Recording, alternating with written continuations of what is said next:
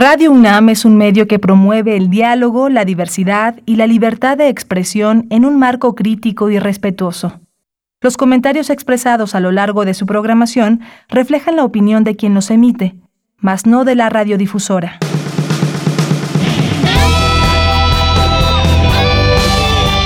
Prisma RU. Relatamos al mundo.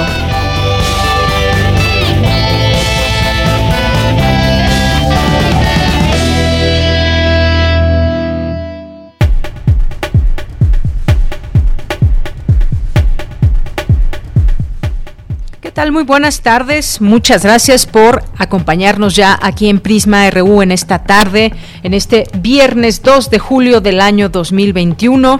Es un gusto estar con ustedes siempre al frente de estos micrófonos. Hoy nuestra radio escucha Janet Rivera nos, nos recuerda y por supuesto que no lo olvidamos, 14 años de ciudad universitaria como patrimonio de la humanidad por la UNESCO. Efectivamente, pues este 2 de julio el campus central de Ciudad Universitaria, uno de los grandes conjuntos arquitectónicos del México moderno, cumple 14 años de haber sido inscrito en la lista del Patrimonio Mundial de la Organización de las Naciones Unidas para la Educación, la Ciencia y la Cultura. La UNAM eh, recuerda que para alcanzar ese objetivo se cumplieron diversos criterios, entre ellos presentar una obra maestra del genio creativo humano. Así que pues nos da siempre mucho orgullo eh, festejar este patrimonio de la humanidad, ciudad universitaria. Bien, pues muchas gracias por estar con nosotros aquí en Prisma RU en este viernes. A nombre de todo el equipo, soy de Yanira Morán y nos vamos directamente a la información de hoy. Desde aquí, relatamos al mundo. Relatamos al mundo. Relatamos al mundo.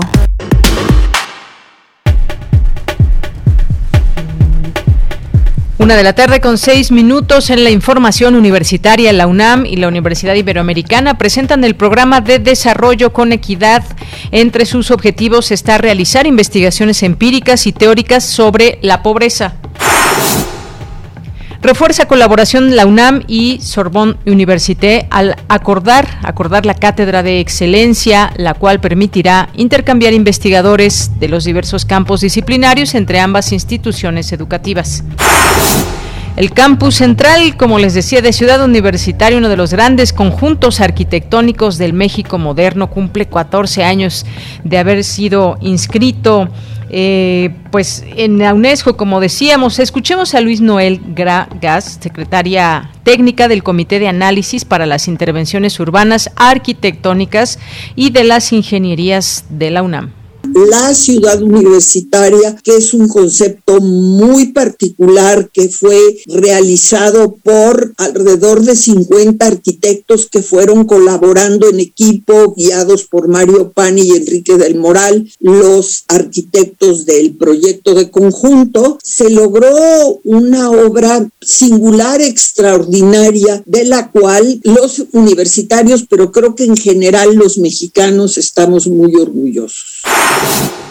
Coinciden especialistas que pese a los avances en las reformas en materia de asilo y migración, México continúa devolviendo a la niñez no acompañada sin analizar su situación familiar. Ante el aumento en la demanda de resguardo en la nube, los datos personales ya no deben defenderse solo contra el Estado, sino también contra las empresas privadas, señala María Marván del Instituto de Investigaciones Jurídicas.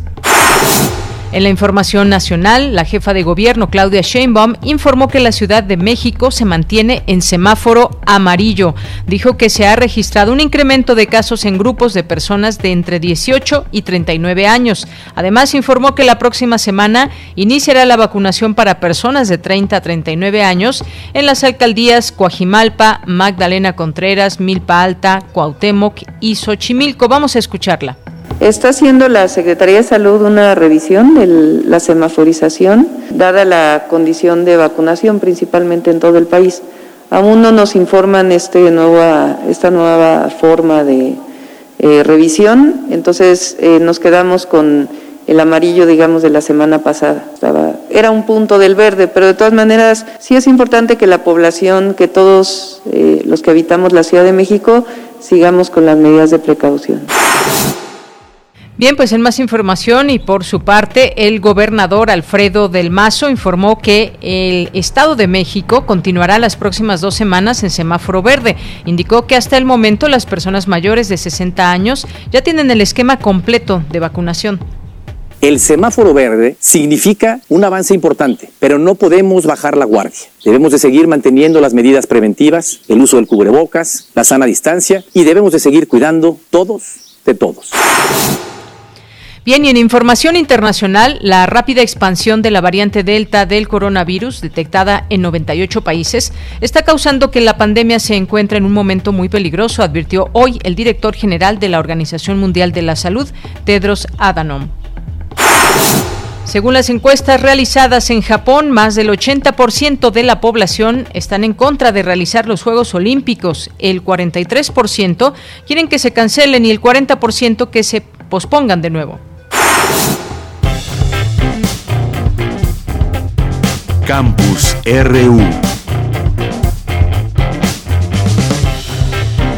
Vamos a nuestro campus universitario de este día. Vamos a iniciar la información con Cindy Pérez Ramírez. Analizan en la UNAM los retos de las reformas de 2020 en materia de niñez y migración. Adelante, Cindy.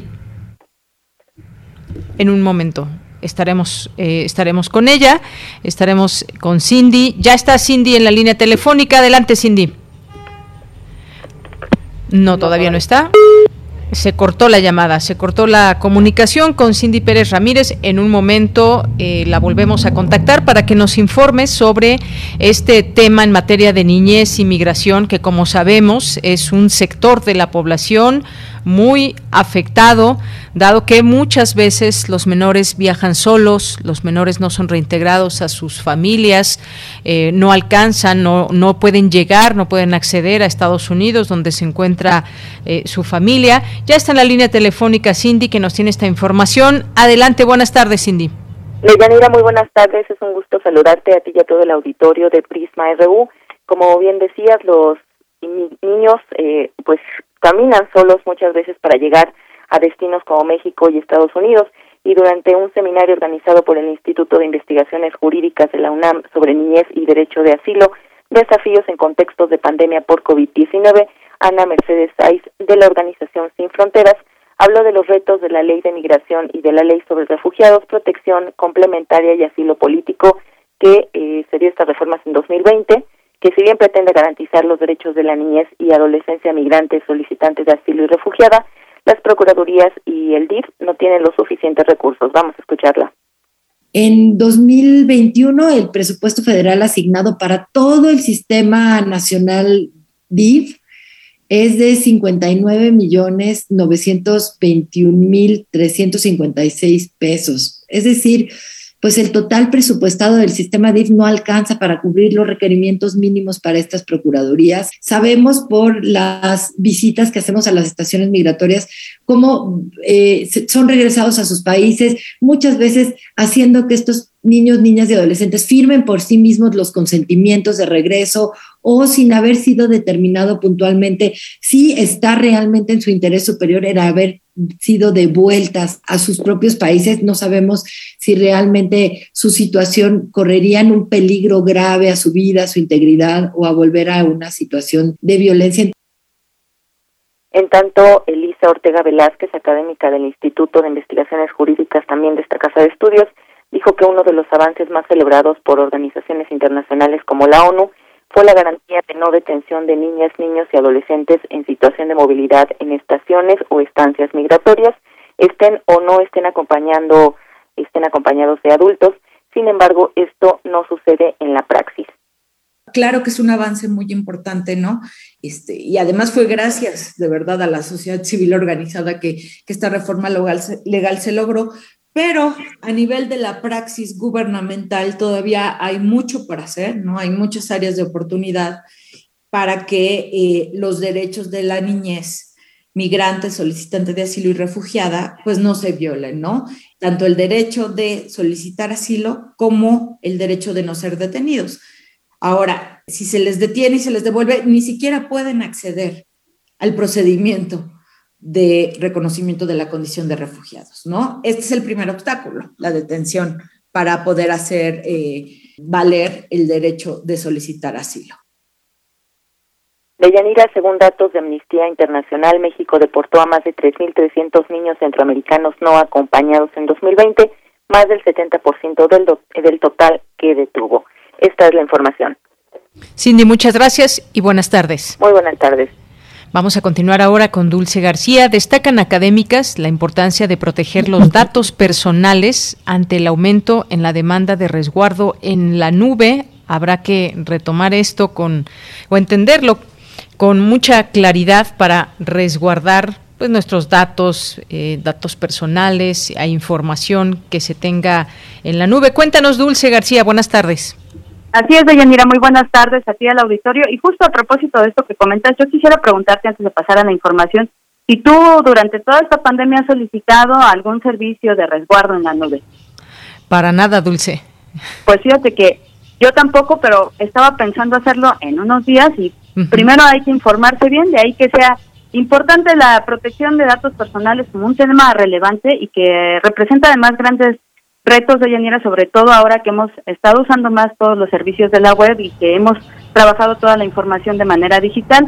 Y es que los riesgos que puede haber en el mal uso de datos personales están vinculados principalmente de Yanira con nuestra privacidad. A decir de la doctora María Marván, académica del Instituto de Investigaciones Jurídicas de la UNAM, en un inicio había que defender nuestros datos personales solamente del Estado, pero ahora son las empresas privadas la amenaza más grande para nuestra privacidad. Así lo dijo en el marco del seminario Uso de la Nube. ¿Están seguros mis datos? Vamos a escucharla. Y ahora parece ser que eh, el mercado, la empresa privada, se convierte en eh, la amenaza más grande. Los avances tecnológicos nos dan grandes ventajas. Hay que reconocer que también hay desventajas o hay riesgos y conseguir ese equilibrio entre la accesibilidad de los datos y el respeto a la autonomía informativa de la persona, donde podamos tener la capacidad de decidir qué datos compartimos con quiénes y bajo qué circunstancias, es solo uno de los grandes retos que enfrenta eh, la materia hoy en día. Y bueno, Deyanira, en este encuentro también estuvo presente Lina Ornelas, quien es directora de Políticas Públicas y Relaciones con Gobierno para México, Centroamérica y el Caribe en Google.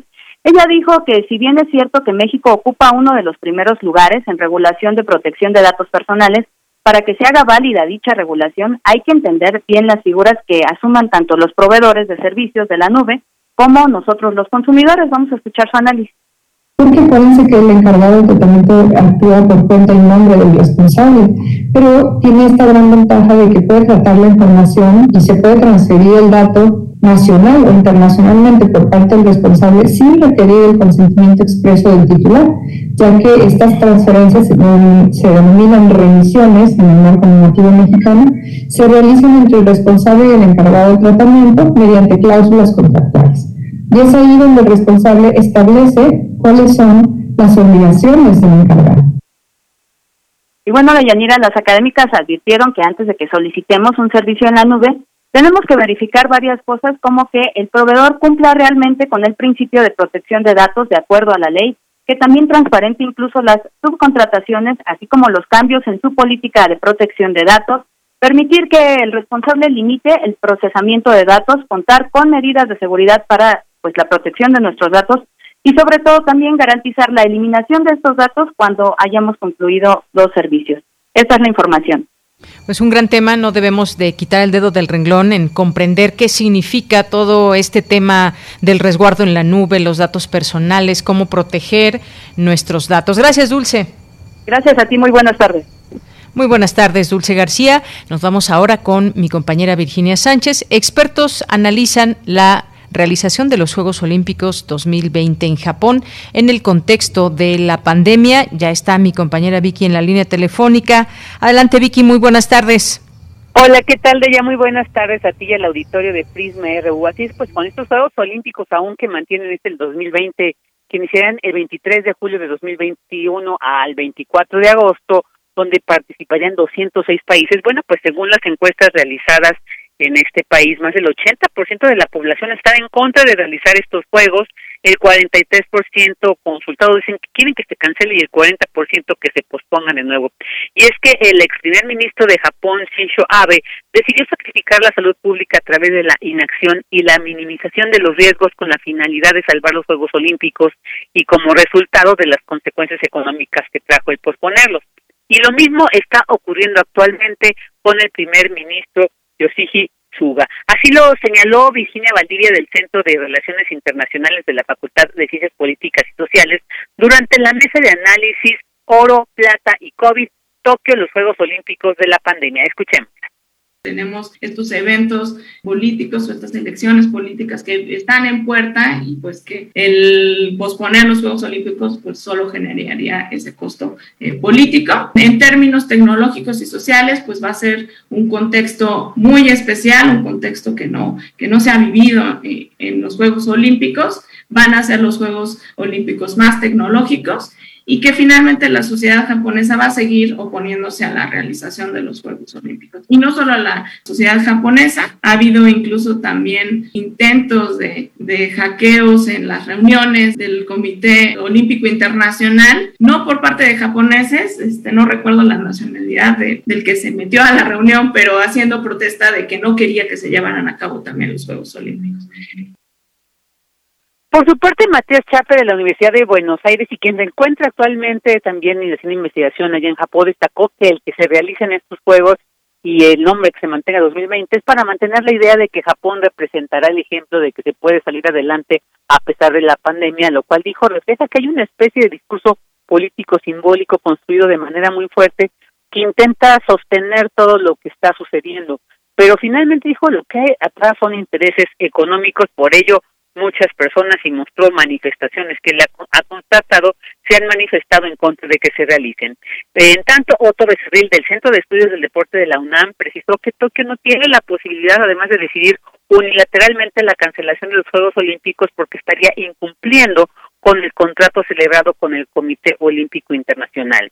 Asimismo, señaló la importancia de entender que el deporte se ha convertido en el caballo de Troya del capitalismo. Esto es lo que dijo porque se presenta como eso, ¿no? Como un espectáculo, o sea, como una figura, pues muy bella, ¿no? Muy noble, es lo que siempre yo, yo señalo, ¿no? O sea, el, el deporte romántico es bello, pero la realidad es que lo que está detrás de eso y el deporte se ha convertido hoy, no hoy, en realidad el deporte siempre ha sido parte del capitalismo, un instrumento más. Hoy lo vemos de una manera un tanto desbordada. Y si no lo entendemos, y creo que eso sí es importante, si no entendemos que el deporte es parte de este proceso económico capitalista y todo lo que genera alrededor de él, pues entonces empezaríamos a conflictuarnos y es cuando vienen estos, estos problemas.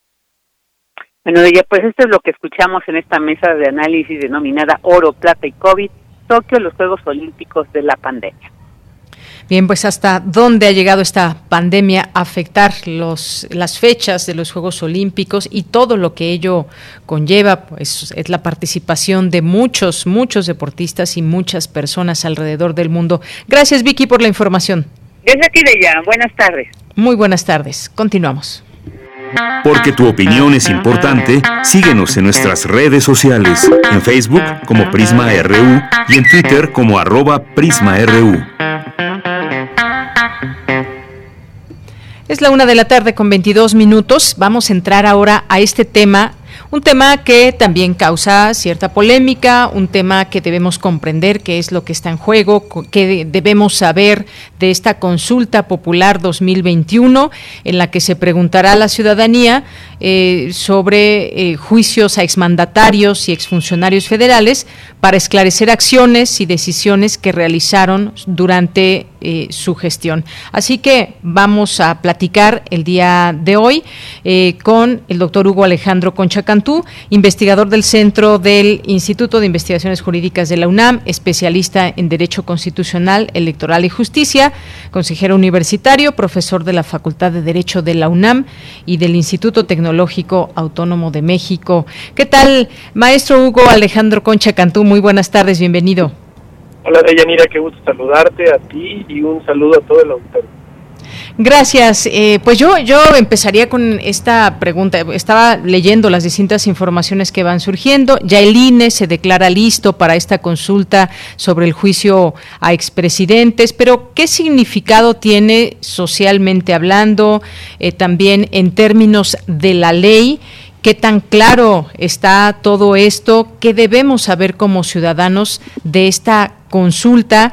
Si en principio nos puede decir esto, maestro. Sí, gracias por la pregunta de Yanira. Mira, yo creo que estamos ante un ejercicio inédito eh, por dos razones. En primer lugar, porque va a ser la primera consulta popular, una vez que estas fueron establecidas como un mecanismo de participación política, participación ciudadana en la Constitución, es la primera vez que se va a poder llevar alguna. Eh, había ya unos antecedentes hace algunos años, cuando los tres, en ese entonces, principales partidos políticos, el PAN, el PRI y el PRD, cada uno de ellos intentó eh, convocar a una consulta popular. Pero el mecanismo que establece la Constitución es que la Suprema Corte de Justicia analiza las propuestas de estas consultas y si éstas entran en las causales que la propia Constitución establece como no procedentes para hacer una consulta, pues dice no se puede llevar a cabo. Y eso sucedió en aquella ocasión. Eh, entonces, en ese sentido, por eso la llamo inédita, pues será desde el punto de vista formal la primera consulta que vamos popular, este mecanismo será la primera vez que se lleve a cabo. Esa es una primera razón de llamarla inédita. Una segunda razón de llamarla inédita es que pues, es una consulta que ya ha sido muy manoseada. Perdón que lo diga de esa manera, pero...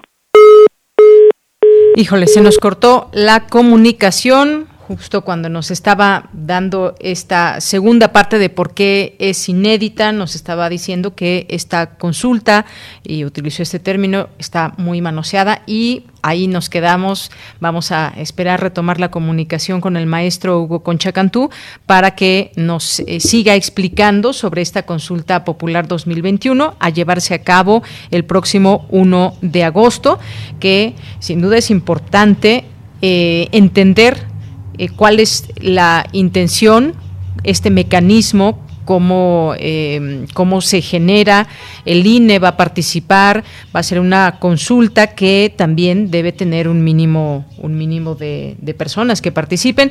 Ah, maestro, retomamos la comunicación, nos estaba diciendo esta segunda eh, ah. característica de por qué es inédita. La y es inédita porque es un ejercicio, decía Deyanira, pues que ya ha sido un poquito manoseado. Déjame explicar qué quiero decir con esto, porque no es mi intención con esto eh, tomar una posición, simplemente describir lo que ha sucedido. Sabemos que es una consulta que el presidente de la República, desde que era candidato a la presidencia, eh, anunció su intención de llevarla a cabo.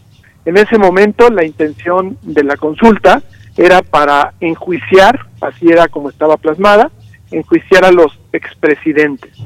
¿No? Los, Básicamente desde Vicente Fox eh, y pasando por los que siguieron después de Fox, eh, llevarlos a juicio. Porque o desde Salinas, ¿no, maestro? Es cierto, perdóname, desde Salinas, Cedillo, no, estoy, confundido. Era Salinas, Cedillo, Fox y Calderón, básicamente, ¿no? Cada uno con una razón particular, según explicaba eh, el, en ese entonces el candidato, por las cosas que le habían hecho al país. Y era importante como instrumento político, casi casi me atrevería yo a decir como instrumento de campaña, porque lo que el presidente o el candidato en ese momento, López Obrador, decían, es que él no quería perder tiempo de su gestión, no quería dedicarle esfuerzos eh, de la magnitud que se requerían para él ponerse en una especie de cacería de brujas del pasado. Y que en ese sentido, lo que él iba a hacer justamente para no llevar a cabo un, un ejercicio eh, injusto, que, la ciudadanía sí quería, pero él por estas razones no lo quería llevar a cabo, lo mejor era hacer una consulta a la ciudadanía para que la, la gente justamente seamos los que decidimos si queremos o no llevar a juicio a los expresidentes. Hasta ahí básicamente era el planteamiento original de esta consulta, ¿no? Ahí también por eso lo llamamos también inédito, pues porque la verdad de las cosas en esta ocasión no era una consulta tampoco que venía de la ciudadanía, como, como se supone que el instrumento está pensado, sino una consulta política que el presidente actual, el presidente López Obrador, sintió necesidad de hacer para legitimar un poco una decisión de no tocar a través de acusaciones o de denuncias a los expresidentes. ¿ok? Entonces, digamos, hay un, un, un, segundo, una segunda característica de este en particular. Ahora, sabemos muy bien cuál fue el camino que se siguió con esta consulta, ¿no? Es decir, eh, se llevó como tenía que haberse llevado, al igual que había ocurrido con aquellas otras eh, eh, intentos a los cuales ya me referí, se llevó a la Suprema Corte de Justicia para que la Corte decidiera si la consulta era válida de acuerdo a las propias causales establecidas en el artículo 35 constitucional. Y aquí la verdad es que empezó la polémica más fuerte porque pues preguntarle a la Corte si se quiere o no hacer justicia, pues suena un poco redundante. Es decir, el sistema de justicia está construido de manera tal que no es voluntario accionarlo, o por lo menos en teoría. Cuando se, se tienen datos, se tienen eh, elementos de que se ha cometido algún delito, ya sea del orden local o del orden federal, pues los aparatos de justicia, me refiero específicamente a las procuradurías de justicia o fiscalías, como ahora se llaman una vez que le dimos autonomía, las fiscalías de justicia tienen el deber y la obligación de investigar y de perseguir esos delitos. Entonces, el preguntarlo, pues sí llamaba la atención, porque pareciera que estábamos poniendo en entredicho si queremos que estos órganos lleven a cabo sus obligaciones legales. ¿Qué fue lo que sucedió? Como muy bien, buena parte del auditorio lo debe saber, se llevó la consulta a la Corte y la Corte ahí dio una marometa espectacular, porque un poco lo que dijo es, lo voy a resumir, sí es constitucional la consulta, pero le tenemos que cambiar la pregunta. A mí yo la verdad de las cosas que me parece que eso ya fue, pues la verdad una maniobra un tanto retórica, porque pues la consulta es en buena parte la pregunta. Entonces, si la pregunta era inadecuada, una cosa es que le corrijas tantito porque está mal planteada, porque probablemente tiene un problema de sintaxis, porque es repetitiva, alguna cosa así. Pero si la si de fondo la pregunta está mal planteada o está planteando algo que no tiene pies ni cabeza, como me parece que era el caso, al preguntar si queremos que los órganos de procuración de justicia hagan su trabajo o no, pues la verdad de las cosas lo que hizo la Corte fue, sí, sí es constitucional, pero hay que cambiar la pregunta. Y la modificaron, y la modificaron de raíz.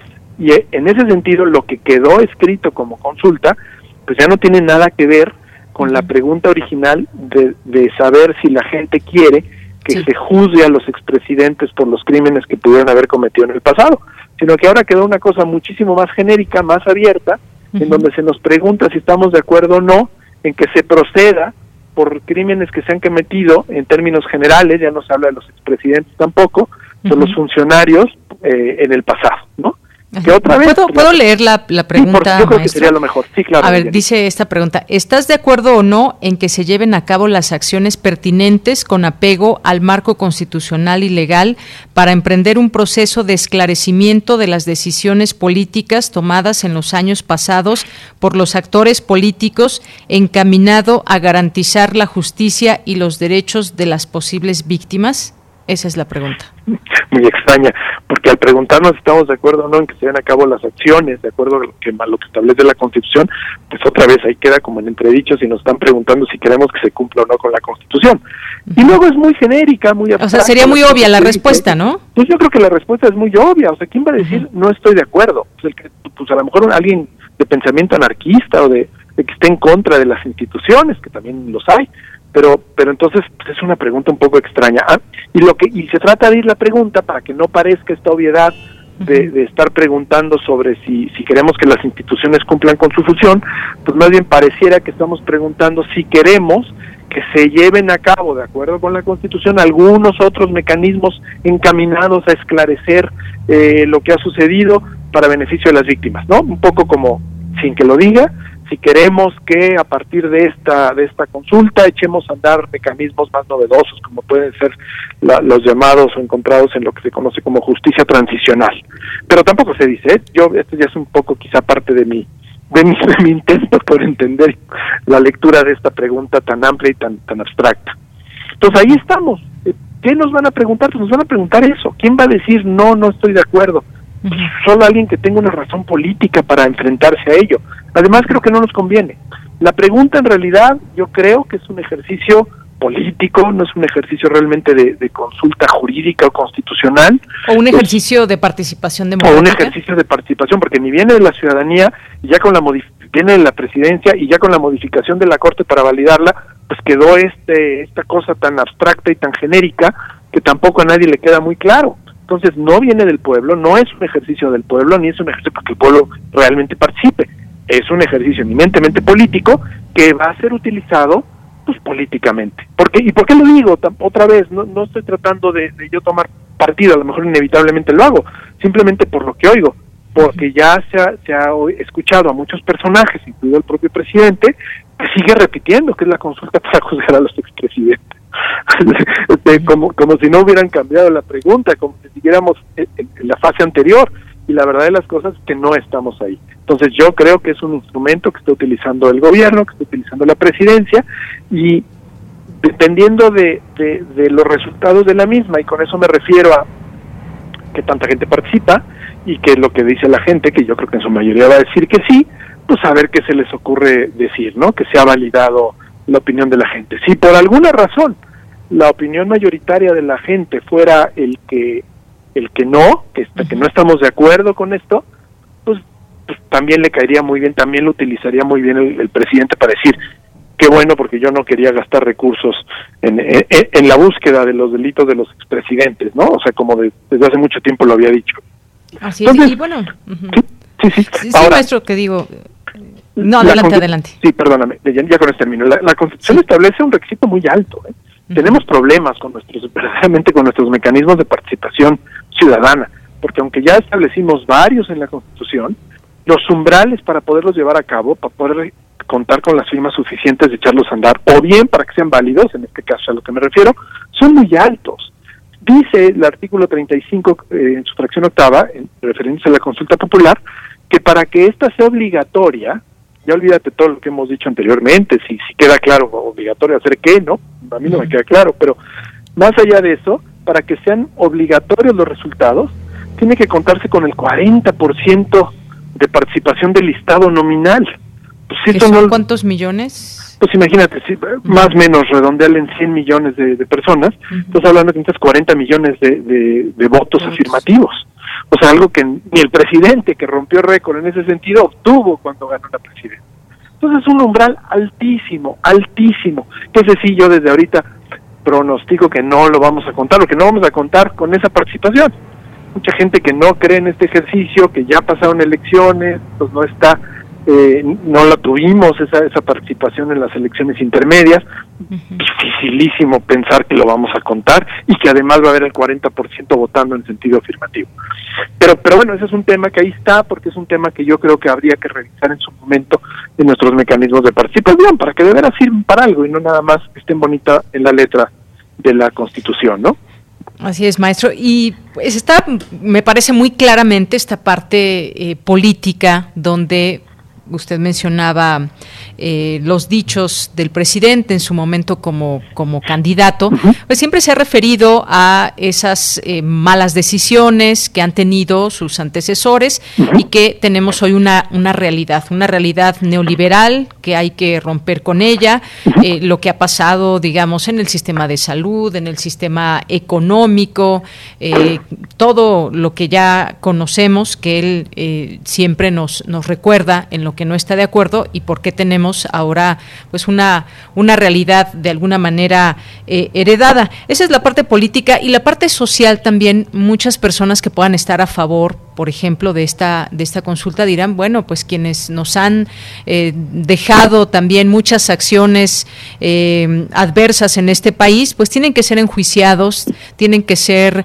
eh, investigados en torno a los dineros públicos también, porque vimos una, por ejemplo, en el caso nada más del de expresidente Peña Nieto, un tema de corrupción muy claro, muy evidente, que pues está comprobado de tal manera que hasta hay varios gobernadores de este partido en, en la cárcel. Hay una parte social también, desde su punto de vista, que empuje esta, eh, esta, eh, esta consulta popular.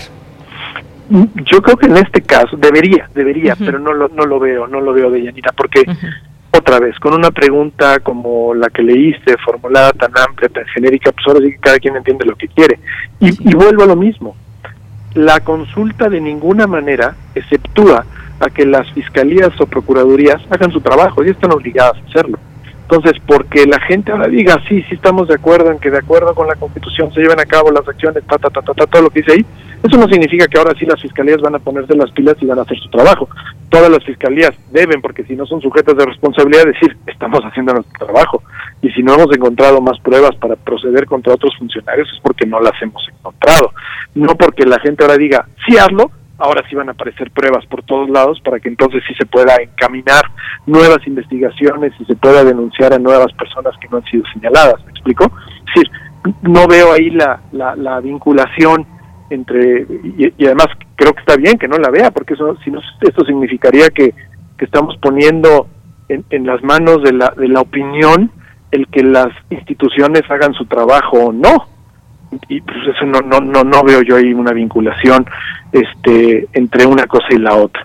Por eso, por eso es que yo digo, pues es que no no es para eso, no es para que no es para que a partir de que digamos sí, ¿no? En caso que esto sea el resultado, ahora sí van a pasar cosas nuevas. A menos que, pues a lo mejor otra vez, siguiendo la lógica política de, ah, como hubo una consulta que se dijo esto, pues se echa a andar algún mecanismo novedoso, de investigación distinto a los que ya existen en las instituciones y que se busque de alguna forma mejorar eh, la condición de las víctimas que ha habido procesos de, o sea esto esto que te decía yo un poco de justicia transicional que no lo tenemos todavía establecido que se habló mucho de que se iba a llevar a cabo y no se llevó a cabo realmente. Entonces a lo mejor pues por ahí puede venir algo pero pero repito yo creo que aquí lo que viene más bien es el uso político de esta consulta, porque el origen es totalmente político, porque la manera en que se transformó en esto que hoy es la consulta es totalmente político. Entonces, me cuesta trabajo que la gente lo pueda hacer suyo. ¿Por qué? Porque porque porque no, no nos están consultando nada claro. ninguna ninguna acción verdaderamente de es importante que la gente opine. Aquí pues, si decimos para un lado o para el otro, participamos o no, yo creo que no va a haber grandes transformaciones más allá de, en el discurso del, del, presidente, ¿no?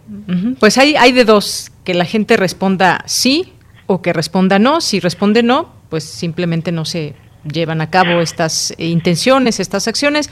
Si la mayoría y determinado número dice que dice que sí, entonces viene otro proceso. Veremos, si, si se les ocurre hacer algo diferente a lo que tenemos y a lo que hay, ¿no? Exacto. sí, porque pues no sé qué estará pensando en este momento un Carlos Salinas, un Ernesto Cedillo, si teman algo, si la respuesta eh, da como sí en este ejercicio. Ahí hay otro problema jurídico, además, de Yanira. Hay que recordar que muchos de los delitos que eventualmente pudieron haber cometido tanto los propios expresidentes como los miembros de su gabinete, muchos de ellos ya por el tiempo, el paso del tiempo, caen en una figura jurídica que se llama prescripción, o sea, ya han prescrito. ¿Qué quiere decir esto? Nada más para que el, auditorio lo tenga muy claro. La prescripción es una figura que dice que si después de un tiempo determinado, ahora, ahora te digo cómo se saca ese tiempo, pero después de un tiempo determinado, los delitos no han sido perseguidos, ya no, ya no, ya no hay forma de hacerlo. ¿Por qué? ¿Cuál es la lógica de la prescripción? La lógica de la prescripción es justamente evitar que un delito que se cometió hace 20 años de repente sea utilizado eh, muchos años después políticamente, porque llegó al poder probablemente un antagonista, y, en lugar de estar persiguiendo una justicia basada en la ley, se esté buscando una justicia por motivos políticos. Entonces, un poco lo que el derecho trata de establecer es delito que no se investigó en su momento, porque, por la razón que tú quieras porque no hubo elementos, porque no hubo investigación, por lo que sea, llega un momento en que después de eso ya es una especie de, caducidad, ya no se pueden perseguir, ¿no? Para que no estén abiertos eternamente, digamos, ¿ok? Esa es la prescripción. ¿Cómo se determina la prescripción de los delitos? De manera muy general, normalmente todo delito que está establecido en el Código Penal o en los códigos penales del país, siempre establecen un, un, un, eh, un margen para la pena. El que comete el delito de robo se le castigará, ¿no? Más o menos así dicen los, los, tipos penales. Se le castigará entre un año, estoy inventando el ejemplo, ¿eh? Entre un año y diez años, algo así, ¿no? De, de, de, prisión. Bueno, entonces, para sacar la prescripción, normalmente, normalmente se saca el, término medio aritmético, es decir, la mitad de lo que se señala ahí, en, entre el 1 y el 10, ¿no? Que en este caso sería 5, 5 y piquito, por ser uno. Eh, y entonces pasados esos cinco y piquito años, el delito prescribe. Esa es más o menos la prescripción. Hay otros acentos que ahorita creo que no vale la pena poner, de si, si el delito lo cometieron miembros de las fuerzas de seguridad, etcétera, donde se amplía, digamos, el término de la Pero en términos generales así es, y eso para eso es la prescripción. Muchos de los delitos, muchos de los delitos de los expresidentes o de esos tiempos son delitos que ya prescribieron. Entonces, difícilmente también vamos a observar aquí que sí, sí queremos que se hagan cosas. Ya muchas veces cosas de acuerdo con lo que marca la ley, no se puede hacer nada. Bien, maestro. Pues veremos a dónde nos lleva esto. Por lo pronto queremos hablar de inicio de lo que va a ser esta consulta, porque ya es un hecho, ya hoy el INE se dice listo, preparado y se está armando todo para esta consulta. Iremos analizando lo que de ello deriva y pues va a venir un proceso interesante. Maestro Hugo Concha Cantú, muchas gracias por estar con nosotros. Qué, qué gusto platicar contigo, Deyanira. Muchísimas gracias y estoy aquí a tus órdenes y de todo el auditorio. Muchísimas gracias a usted. Hasta luego. Buenas tardes. Fue el maestro Hugo Concha Cantú, investigador del Instituto de Investigaciones Jurídicas de la UNAM. Relatamos al mundo. Relatamos al mundo. Bien, pues continuamos. Ya me estaba yo comiendo las uñas. Estamos ya en esta entrevista. Ahora, ahora sí, ahora sí, porque el viernes pasado la, esperábamos hablar con Bruno Newman, pero ya está aquí con nosotros, comunicólogo, coleccionista, fundador del Modo, Museo del Objeto del Objeto. ¿Qué tal, Bruno? Muy buenas tardes, bienvenido. estar con ustedes.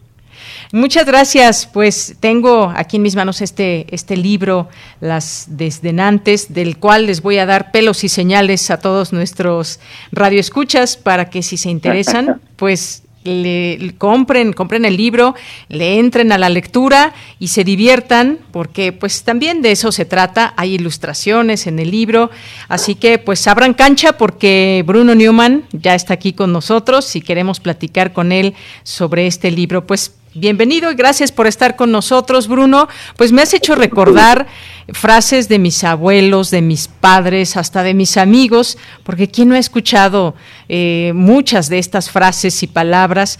Claro que las nuevas generaciones quizás levanten la ceja y digan, pues qué caramba significa tal o cual cosa, pero yo creo que están apenas aprendiendo estas, estas eh, frases. Pero mientras son peras o son manzanas, Bruno, comencemos, comencemos y ojalá que salga bien rifada esta entrevista pues cuéntanos cómo nace la idea, nació la idea de este, de este libro.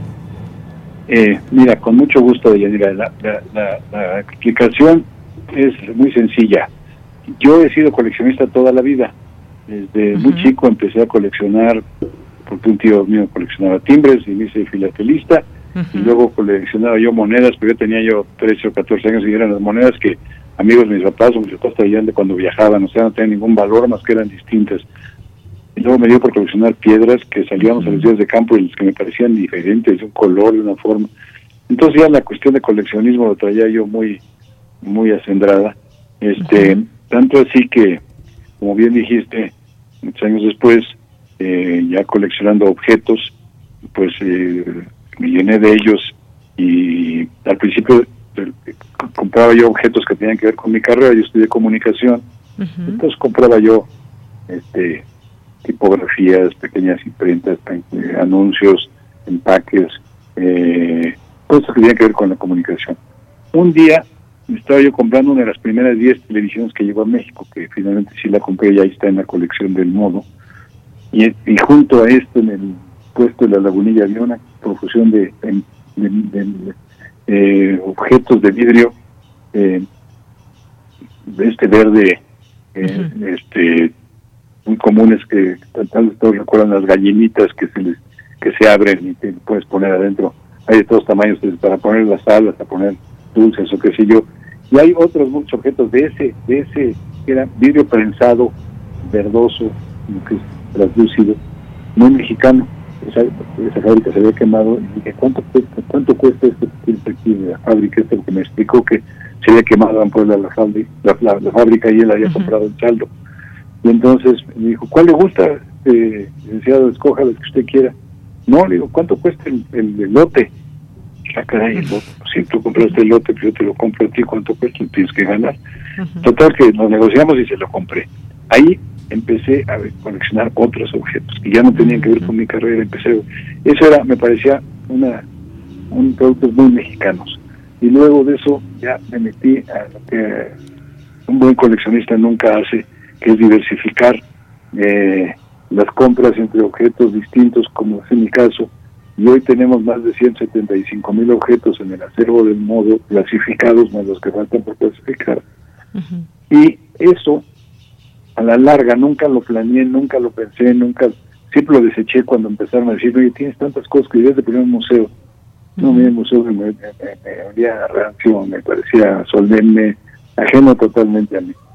Y entonces, este, eh, puse un cuartito en mi casa donde pusía algunas cosas que había comprado en los últimos años y luego los puse en mi oficina en las vitrinas y luego ya no ya no cabían y entonces ya las casas las cajas tampoco cabían en mi casa. Compré un departamentito con mueblitos dos muebles pimienta pues ahí había cajas y cajas y una chica María Loza empezó un día a coleccionar a, clasificarlos me pidió podía ayudarme en eso le dije adelante y el resto de la historia es que pues eh, resultaron tantos que la idea del, museo empezó a rondar eh, y una vez llegó Gonzalo Tassier, que es el autor de las ilustraciones del libro este del que vamos a hablar, que es del antes, y me dije, tengo el nombre del, del, museo, Bruno. Dije, no, no pienso tener un museo, pero ¿qué nombre le pondrías? Me dijo, el Brunenheim. Me dijo, no, bueno, bueno, ni loco, pero bueno. Una amiga me dijo, ponle la casa de las cosas. Dije, no, está muy cursi eso. Y un día, para terminar la historia, estaba yo leyendo un artículo sobre diseño y decía, el, objeto de cada objeto es eh, rendirle al creador y al usuario, no sé qué, no sé qué. Y dije, esto está interesante, el juego de palabras del objeto como objetivo y objeto como cosa. Entonces los apunté a un lado y entonces después le di vueltas al asunto y dije, el museo del objeto, el objeto está como humorístico, sencillo, le quita todo lo serio que tiene el concepto de museo, a lo mejor pudiéramos hacerlo.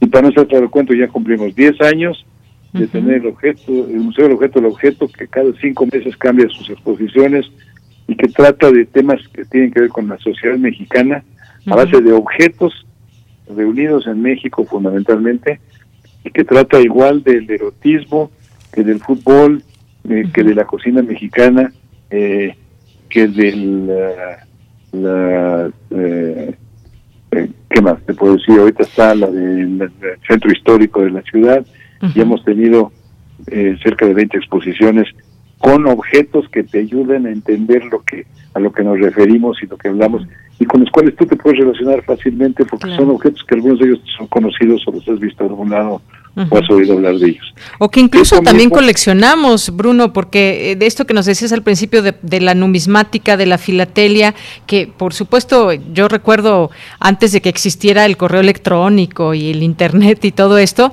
yo también me acuerdo, escribía cartas y me gustaba esto de la colección de timbres postales, de las monedas, pero colecciona de pronto uno una serie de cosas y no, y no todos los coleccionistas somos bien comprendidos, porque ¿para qué guardas tanta basura? ¿Para qué guardas esto? ¿Qué, ¿Para qué sirve? Bueno, pues son gustos que se da uno. Yo me acuerdo de haber ido muchas veces a la Lagunilla y me acompañaba mi mujer y ¿y, esto para qué lo quieres? no sé, pero está padrísimo el objeto. Exacto. ¿En dónde lo vas a poner?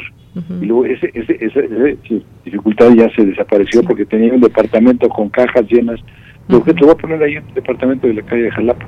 Y entonces, pero en ese tiempo yo, esto es del siglo pasado, o sea, del siglo XX, finales de por los noventas o así, empecé a coleccionar frases que la gente decía que me parecían chistosas o raras, o que ya no se usan, pero que tienen sentido y que tenían algo de chispa.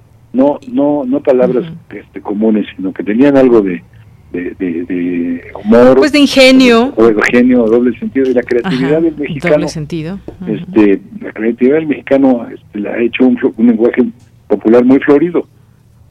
Esas, eso se va transformando y se va. el mismo título del libro eh, tiene que ver con, con una expresión antigua. Eh, las vendenantes son las, antiguas, pero esa es una sí, que seguimos usando, ¿eh? desde antes. ¿Cuándo? desde antes. Exacto. Eran las de antes, le pusieron antes, las vendenantes y entonces así se llama el libro, porque habla, se refiere a estas palabras que, a lo mejor ya no están de uso, pero que, que se usaron hace relativamente poco tiempo, digamos, en los últimos 50 o 60 años, y que son de, de, la curaduría es mía, porque me ha preguntado, bueno, ¿y quién te ayudó? No, pues sí me ayudaron amigos, decían, ya, ya, vi que las apuntas, que por qué. Ah, te voy a mandar algunas que se me vayan ocurriendo. y alguna amiga mía me mandó unas palabras suyas y otras de una de su abuelita que le había dicho algunas que, que, estaba yo estudiando esto, contando palabras. Pues fíjate que también de nuestros radioescuchas ya nos han enviado algunas, si quieres ahorita las, las ah, comentamos. y es que pues sí, e, es divertido, como, como tú dices, es una gran colección de esto, qué bueno que nos hablas de todo esto del objeto del objeto, del coleccionismo y demás, porque son, es, a final de cuentas el libro es una colección de frases y palabras, frases y palabras que yo estoy segura que muchos de nuestros radioescuchas conocen la gran mayoría, algunas otras no, fíjate que ah, hubo algunas que, que no me hicieron mucho sentido, pero que pues ya me quedaron en la mente y posiblemente en algún momento las, las usemos. Claro que hay algunas que se usan más que otras, pero a ver, no sé, ¿cuáles te gustan más, eh, Bruno? ¿Cuáles son las que... Es que usamos muchas de manera muy común. Esto, por ejemplo, a darle que es mole de olla, que si estamos hablando quizás con el enfrente de algún extranjero que hable español, pues no le van a hacer sentido eh, ninguna de estas frases. Pero a ver, dime, dinos algunas que te gusten en lo particular. Mira, lo que me parece interesante es que esto que tú has experimentado, y hemos experimentado todos, de que así decía mi tía fulanita, o así decía don fulano, qué sé yo, este es, es algo que, que eh, se, va se va eh, modificando con el tiempo, ¿no? Y, y pues eso es lo, es lo que lo que lo que esto pretende hacer. Aquellas que tienen algún mérito, evitar no contribuir a que se desaparezcan, es algo mexicano, es algo muy nuestro y que cada país tiene sus propios su propia jerga y su propio, sus propios modismos no pero aquí este eh, están los nuestros y creo que es muy interesante compartirlas con los jóvenes. Y cuando hay dos generaciones enfrente abrir el libro es muy divertido es muy divertido. uno uno lo tiene clarísimo que lo, lo, escuchaba cuando y el otro no lo ha oído jamás no entonces sí, estoy hasta el copete bueno, pues, eh, ¿qué quiere decir esto, no? Estoy harto, ¿no? Este, hasta el cogollo, ir al fondo. Este, estoy abriendo, estoy abriendo, no estoy contestando exactamente. abrí, en una, una página cualquiera el libro y hacerse rosca. ¿Tú te acuerdas qué es esto? Hacerse rosca, ¿no? Sí, que no te hagas guaje. no, le das la cara al problema. Entonces, alguno de estos, ¿por qué hacerse rosca? Preguntará alguien, uno de nuestros eh, eh, radioescuchas, ¿no? No no sabemos por qué, pero pero todos sabemos que eso. Pero sabemos qué significa. Y ahora ya tenemos un grupo grande de gente que escucha Radio UNAM, que tiene buen gusto y que puede puede usar desde el hacerse pato, al hacerse al hacerse rosca o hacerse la boca chiquita. Acá hay algo que sí se sabe. Este o este cuate le hace mucho al monje, disimular, hacer el papel de tonto, Exacto. Y ya, me tienen hasta la coronilla o hasta las chanclas o hasta las manitas. Oye, uno este, que, una, una palabra que yo recuerdo mucho que, que nos decían los adultos de pronto era, levanta tu chiquero. Sí, bueno. levanta tu chiquero. Oye, hay algunas que nos han mandado los radioescuchas. Mira, Santiago Luis Enrique nos dice, eh, hijo de tigre pintito. Eh, Rafael nos dice, pelen los de apipisca, dice mi papá, cuando quiere que prestes atención. Los ojos de apipisca, sí. El holgorio, nos dice César. Diana Chacón eh, también aquí manda saludos. Diogenito que nos dice, Ancina mesmo, estás muy redondo para huevo y muy ovalado para aguacate. Anda, ve y tráeme una ramita de tenme acá o de nunca vuelvas. Sí, este, a pedirle a tu, a tu un poco de tenme acá, quiere decir, ahí entreténgamelo de aquel Exacto. lado. Este, Así es. El tenme acá es muy interesante aquí. Este, mi asistente está tomando nota porque pero sí queremos eh, darle crédito a las personas que nos manden las, palabras, entonces necesitas darme después los datos o luego lo platicamos, pero sí, algunas estarán y otras no, pero algunas de las que dijiste ya me, hacen reír de, inmediato, ¿no? O sea, son buenísimas, ¿no? Este, hay que distinguir también entre estas expresiones y los dichos populares, porque los dichos populares siempre expresan dos ideas, o sea, árbol que crece torcido jamás su rama endereza, son dos ideas y ya, ya, ya te hacen una sabiduría popular, ¿no? Entonces, este, no, no, no aquí no, no incluimos este, eh, eh, estos dichos que a mí me parecen también valiosísimos que son este, sabiduría popular, ¿no?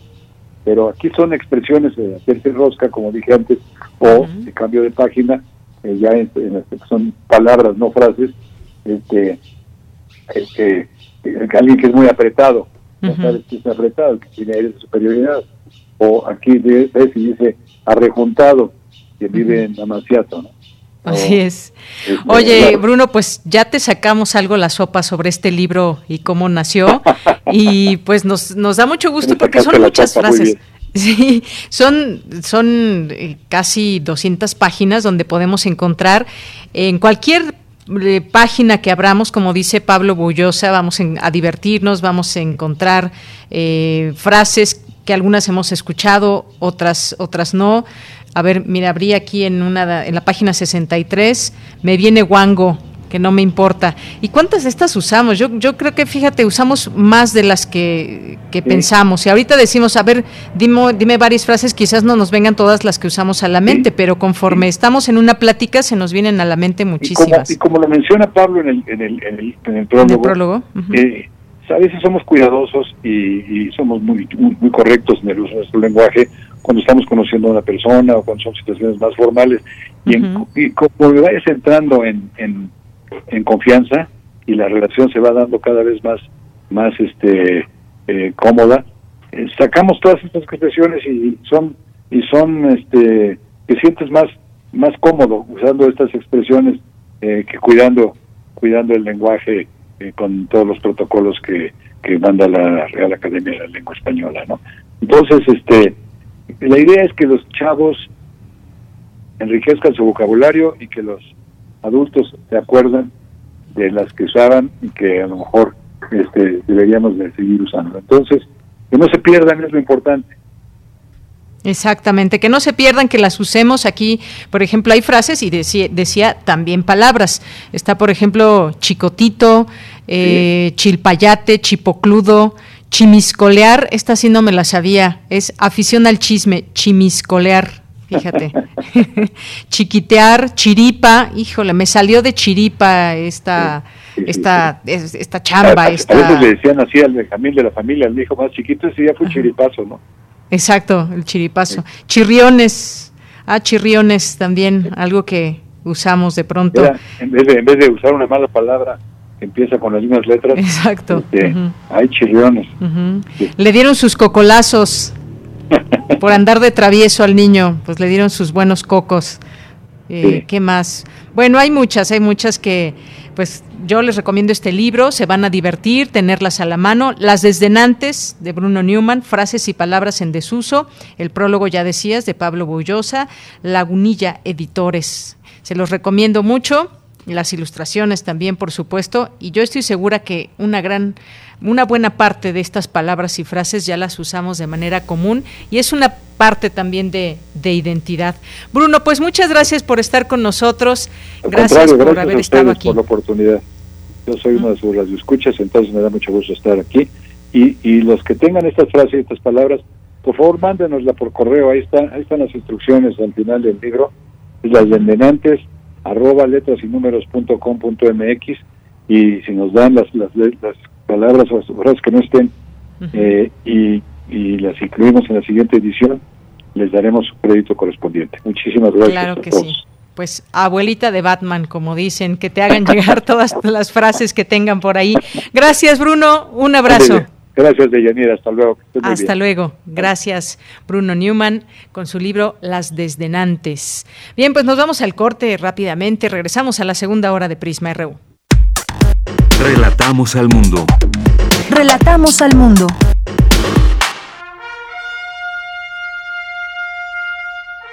Creemos en el poder sanador de la música. Temporada de verano 2021 de la Orquesta Sinfónica de Minería presentará en su primer programa Homenaje a Chávez y Copland, bajo la dirección de Carlos Miguel Prieto. Fanfarria para el hombre común de Aaron Copland. Tocata para percusiones de Carlos Chávez Ronda de Leonardo Velázquez. Adagio para cuerdas de Samuel Barber y Primavera en los Apalaches de Copland. Disfruta de este programa las veces que quieras vía streaming, desde el sábado 3 de julio a las 10 horas hasta el domingo 4 de julio a las 23.30 horas. Consigue tus boletos en www.minería.org.mx. Una celebración a la relación entre México y Estados Unidos.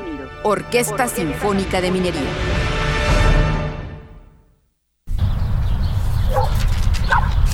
Mira, aquí está la compu para los niños y si nos alcanza. No, el precio no incluye IVA. No nos alcanza. Otra vez iba a comprar algo. Y no podemos por el IVA. En el Partido del Trabajo impulsaremos el programa IVA 10 y lucharemos para reducir el IVA al 10% para que bajen los precios en todo lo que compras. El PT está de tu lado. La vacuna contra la COVID-19 es segura, universal y gratuita. Nadie puede vendértela ni pedirte dinero para que te la pongas. Si necesitas denunciar a una persona servidora pública, visita sidec.funcionpublica.gov.mx o llama al 911. Cuidémonos entre todos. Vacúnate y no bajes la guardia. Gobierno de México. Este programa es público ajeno a cualquier partido político. Queda prohibido el uso para fines distintos a los establecidos en el programa. Este es el sitio donde se intersecta toda la música. Toda. Intersecciones. Encuentros de la fusión musical. Todos los viernes a las 21 horas por el 96.1 de FM. Radio UNAM. Experiencia sonora. Alrededor de un tema siempre habrá muchas cosas que decir. Quizá haya tantos puntos de vista como personas en el mundo. Únete a la revista de la universidad donde convergen las ideas. Jueves a las 16 horas, después del corte informativo. Disentir para comprender. Radio UNAM, Experiencia Sonora. Porque tu opinión es importante, síguenos en nuestras redes sociales, en Facebook como Prisma RU y en Twitter como arroba PrismaRU.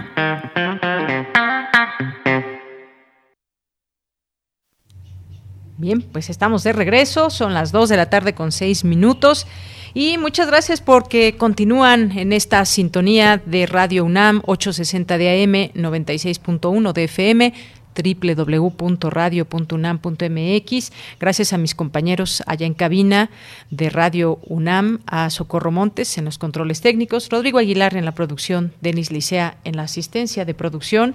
Aquí en el micrófono le saluda Deyanira Morán. Estamos iniciando nuestra segunda hora eh, y pues vamos a, tener, entre otras cosas, vamos a platicar de una investigación de Tlatelolco Lab que hicieron sobre eh, las elecciones, varios puntos a tratar. Uno de ellos tiene que ver con las narrativas utilizadas a lo largo de esta, de esta elección que pasó, hacen un análisis de lo que fue esta elección y ya platicaremos sobre esta investigación de Tlatelolco Lab. Tenemos todavía también nuestro refractario RU con Javier Contreras, algunos temas que han sido noticia durante la semana y los traeremos aquí al análisis. Uno de ellos pues tiene que ver con eh, esta, eh, tercer año del triunfo electoral del presidente López Obrador. Estamos a mitad exactamente del, del sexenio. Eh, y pues hacia dónde vamos, si miramos atrás que tenemos estos tres años, si, si miramos hacia adelante que hay, pues parte de lo que nos platicará Javier Contreras, entre otros temas. Dulce Wet también estará con nosotros como todos los viernes en Melomanía RU, Corriente Alterna, así que quédese aquí con nosotros en Prisma RU. Pues voy a mandar saludos a las personas que nos escriben, ya sea a través de Twitter o Facebook, en nuestras redes sociales, arroba Prisma RU en Twitter y Prisma RU en Facebook. Bien, pues mando saludos a... Eh, Rosario Martínez, que desde Metepec nos manda una fotografía, dice desde mi pueblito Metepec, que igual que aquí se ve bastante, bastante nublado, eh, muchas eh, nubes y un cielo bastante gris, lo que se, lo poquito que se puede ver de cielo. Gracias Rosario por compartir. Diogenito nos dice, me recordó una frase en el mismo sentido, pero no recuerdo de, de dónde, creo que de la película Escuela de Vagabundos, cuando Oscar Pulido, al llegar borracho a su casa en taxi, decía, hasta aquí alcanzaron cuatro reales. Pues sí, gracias Eugenito por compartir también. Eh, vamos a poner el correo, a ver, de una vez lo doy. Si tienen frases que quieran hacerle llegar a, Bruno, lo pueden hacer él en, en el libro, ya hasta el último, deja un espacio para que anotemos las frases que se nos vengan a la mente que no hayamos encontrado en el libro. Si quieren enviarle alguna frase, alguna palabra, lo pueden hacer a las desdenantes arroba letras y mx así como suena las de endenantes arroba letras y mx muchas gracias de Eugenito aquí que que nos manda otra frase. Eh, Rosario Durán también, muchas gracias, que nos dice, regresaste como de rayo. Eh, gracias, Rosario. Carlos Yototli, con ganas de leer el libro, nos dice, eh, pues bueno, lo puedes adquirir, te vas a divertir, Carlos, vas a ver. Rosario, le pusieron los cuernos, también una frase muy común. Carlos Yototli también, es más cuento que cachirulo, más largo que la cuaresma. Gracias Rosario también aquí con otra frase. Eh, Mario Navarrete eh, nos manda aquí un video, un video, parece ser el sur de la ciudad, por lo que alcanzo a ver, ciudad universitaria. A ver, bueno. Gracias. Urbanita, siglo XXI, muchas, muchas gracias. Y nos pone aquí, eh, pues gráficamente, hace y muchos frijoles. Hace frijol. Así, así decimos muchas veces en lugar de hace frío, hace frijol. David Castillo, eh, Me Valentín de la Sierra, quiere el libro. Gracias, David. Armando Cruz nos dice, buen día, les mando dos dichos que se pueden aplicar a los políticos. Cae más pronto un hablador que un cojo y el que mucho abarca poco aprieta. Un saludo desde Emiliano Zapata Morelos. Gracias, Armando. También muchos saludos para ti. Perseo, gobiérnate, el que tiene más saliva traga más pinoles, ¿sí? Otra también muy, muy conocida. Mayra Elizondo, la palabra cuitas es muy bonita. Efectivamente, gracias Mayra. Y la palabra cuitas. Rosario, ya me cayó el 20, a ver si es chicle y pega. También otra que utilizamos muy comúnmente. Muchas gracias. Connie Valadez, David Castillo, aquí atento también y riéndose todo el tiempo de estas algunas frases. Andrés Mar, no te hagas pashuato o pasguato, algo así. Pues sí, eh, algo, como lo que decía Bruno de no te hagas rosca. Gracias, Andrea. Mayra Elizondo dice, o cuando salíamos de viaje, mi abuelito decía, ahora sí, hasta Torreón nos fuimos. Gracias, Mayra, también aquí por compartir. Gracias. Eh, también nos dice, unas muy románticas, pueden ser románticas, ya se me cuecen las habas o este arroz ya se coció. O sea que ya ya se hizo ahí alguna, alguna pareja, ya se, ya se coció, eh, este arroz ya se coció, o también lo podemos platicar para aplicar para alguna otra cosa, ya se me hizo algún trabajo o alguna situación que se tenía entre ojos, entre ojos, miren, ya me salió otra. Eh, ¿Quién más? Rebeca Vega, muchas gracias. Y se lo voy a leer para no estar con el huevo quebrado. Gracias, Rebeca. David Castillo Sá, se me queman las habas de echarle un ojito a su libraco. Gracias. Mayra también nos dice, dado que hoy comienzan las vacaciones, yo pido esta complacencia, aunque no vaya a haber playa, pero al menos pensar en ella. Aunque no la pongan, gracias y manda besos. Los rabanes, señorita, a mí me gusta su style. Pues para el último, para, para cerrar, si nos da tiempo, con muchísimo gusto, Mayra. No habíamos dicho que era viernes de complacerles, pero pues ya, ya se nos adelantó Mayra y ahí ya la producción tomó, nota. Eh, también Rosario nos dice, déjalos que carcoben, que ya agarrarán su paso, dicho muy de mi papá. Muchas gracias, Rosario, por compartirlo. Eh, también nos dice, eh, con respecto a la eh, a la entrevista que tuvimos sobre eh, la consulta popular. Dice, mi esposo y yo no vamos a ir a votar, no nos vamos a prestar a esta burla. No creo que hagan algo los expresidentes, yo creo que se están carcajeando. Muchas gracias por comentar y participar. Jesús Malagón, muchos saludos. Ángel Cruz, también le mandamos muchos saludos. GA también. Eh, muchas gracias, José Luis Sánchez. Buen fin de semana.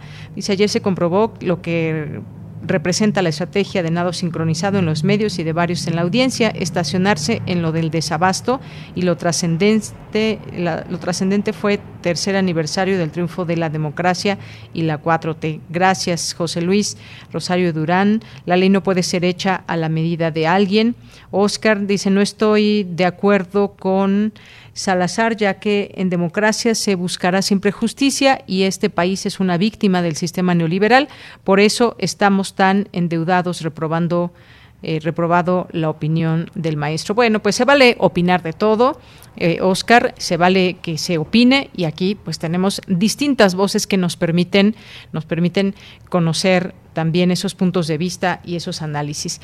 Bien, pues gracias a Aurelio García también, que dice aquí Aurelio García, te manda saludos María José y Sergio, dos niños que esperan tus saludos por radio en el excelente programa. Pues muchos saludos, María José, Sergio, qué bueno que están escuchando la radio y pues ahora que ya están a punto de salir de vacaciones, bueno, no sé qué edad tienen, pero quizás estén en, eh, en en edad escolar. Les mandamos muchos saludos y ya están próximos a salir de vacaciones, a relajarse de sus tareas cotidianas en la escuela y pues muchos saludos y abrazos desde Radio UNAM. José Luis Sánchez también, por aquí lo mencionábamos. Y Rafael Silva también, bueno, hoy nos escribieron mucho y muchas personas. Santiago también, muchas gracias. Edgar Valentín, Diana Chacón, eh, interesante y divertido el libro. Muchas gracias, Juan Jaso López. Bueno, pues les mandamos un saludo a todos. Ya además hoy comienzan, hoy sal, eh, comienzan las vacaciones de la UNAM. Estaremos acompañándoles la siguiente semana. No se olviden de sintonizarnos. Eh, Veronique, a la prudencia le llaman estupidez. Gracias, Veronique, los comentarios de todos. Silvia Vargas dice, tal vez no, esta frase se relacione con el tema de la consulta, pero me gusta, nunca olvides que cuando estamos en silencio somos uno y cuando hablamos somos dos, es de Indira Gandhi. Gracias Silvia por compartirlo. Y nos dice aquí Armando Cruz, una frase más, el prometer no empobrece, el cumplir es lo que aniquila. Muchas gracias. No, pues ya Babalucas nos dice David Castillo y pues hasta aquí le dejamos porque si no nos come el tiempo. Nos vamos ahora con mi compañera Cristina Godínez, presentan el programa de desarrollo con equidad. Adelante, Cristina. Buenas tardes, Deyanira. Un saludo para ti y para el auditorio de Prisma RU. En la ceremonia de lanzamiento de este programa, que tiene como propósito conformar un grupo académico con fortalezas técnicas en el área de medición para avanzar en los estudios sobre cómo medir el bienestar y la pobreza, el doctor Rolando Cordera de la Facultad de Economía de la UNAM dijo que se trata de una iniciativa académica que quiere realizar investigaciones empíricas y teóricas sobre la pobreza. Para explorar eh, formas alternativas de concebir, conceptualizar y medir la pobreza y el bienestar de la población, así como la evolución en el tiempo de ambos fenómenos. Este esfuerzo recoge otros esfuerzos de, lo que yo llamaría una legión de convencidos en la política, en la academia, en los medios de información, de que las políticas de los gobiernos y de los estados, sus programas de acción y sus planes de transformación y desarrollo pueden y deben, y deben hacerse a partir del mejor conocimiento que sea posible forjar en un momento determinado Expresó que una política basada en el conocimiento, la razón y el esfuerzo científico no solo es posible, sino indispensable en los tiempos actuales. Vivir en medio de un auténtico cambio de época, como lo ha propuesto Alicia Bárcena y la CEPAL desde hace años, constituye un desafío intelectual que con la pandemia y su ominosa secuela de desempleo y caída económica abrupta y pronunciada, se ha vuelto todo un desafío existencial. Hacerle frente requiere y requerirá de vastos desempeños en el pensar y el hacer, y en especial en lo social, como lo entendemos eh, nosotros, de arriesgados ejercicios de construcción conceptual e incluso de redefinición de escenarios y paradigmas. Cordera Campos señaló que acercarnos a una periodicidad adecuada a los acontecimientos que definen la coyuntura actual será tarea prioritaria del proyecto. De Yanira, este es mi reporte. Buenas tardes. Muchas gracias, Cristina Godínez. Nos vamos ahora con Cindy Pérez Ramírez. La UNAM y la Sorbonne Université acordaron crear cátedra de excelencia. Adelante, Cindy. ¿Qué tal, Yanira? Muy buenas tardes a ti y a todo el auditorio. La UNAM y Sorbonne Université acordaron crear la Cátedra de Excelencia, la cual permitirá intercambiar investigadores de los diversos campos disciplinarios entre ambas instituciones educativas. Mediante esta especialidad académica podremos consolidar investigaciones conjuntas, afirmó el secretario de Desarrollo Institucional de la UNAM, Alberto Kenoyama, quien firmó el documento en representación del rector Enrique Graue. En los últimos años, académicos de la UNAM y de la Universidad Francesa publican más de 400 artículos científicos en diversas áreas. Con la creación de esta cátedra contaremos con un instrumento para pasar a una etapa de mayor cooperación que se materialice en más y mejores publicaciones, así como en proyectos de investigación y de innovación educativa, aseguró que nos llama. A lo largo de cuatro semanas hemos sido testigos de manera virtual y presencial de 31 eventos en los que participaron 143 académicos y alumnos de posgrado, ante un público de más de 1.800 personas en modalidades que fueron desde las conferencias individuales para todo público hasta el coloquio más especializado. La firma de la Cátedra de Excelencia se llevó a cabo durante la ceremonia de clausura del mes de México en la institución francesa, donde a lo largo de cuatro semanas se realizaron 31 eventos con la participación de 143 académicos y alumnos de posgrado. Además, se proyectaron cuatro películas de cine mexicano. En tanto, el presidente de Sorbonne Université, Jean Chambas, comentó en voz de su traductor que el mes de México fue una oportunidad para colaborar y reforzar la cooperación, toda vez que se contó con 1.800 participantes. Me alegro de estar aquí para cerrar este mes de México que ha sido una oportunidad para colaboraciones y refuerzo de nuestra cooperación. Hemos tenido a 1.800 participantes en más de 31 eventos, cooperación histórica entre la UNAM y Sorbonne Universidad. En cuanto a los estudios hispánicos en todas sus dimensiones, Francia es un asociado estratégico de México en distintas áreas, pero especialmente la cooperación universitaria y científica constituye un eje que alimenta las relaciones bilaterales. Esta es la información que tenemos de Yanira. Muy buenas tardes. Gracias, Cindy. Buenas tardes. Síguenos en nuestras redes sociales, en Facebook como Prisma RU y en Twitter como arroba PrismaRU.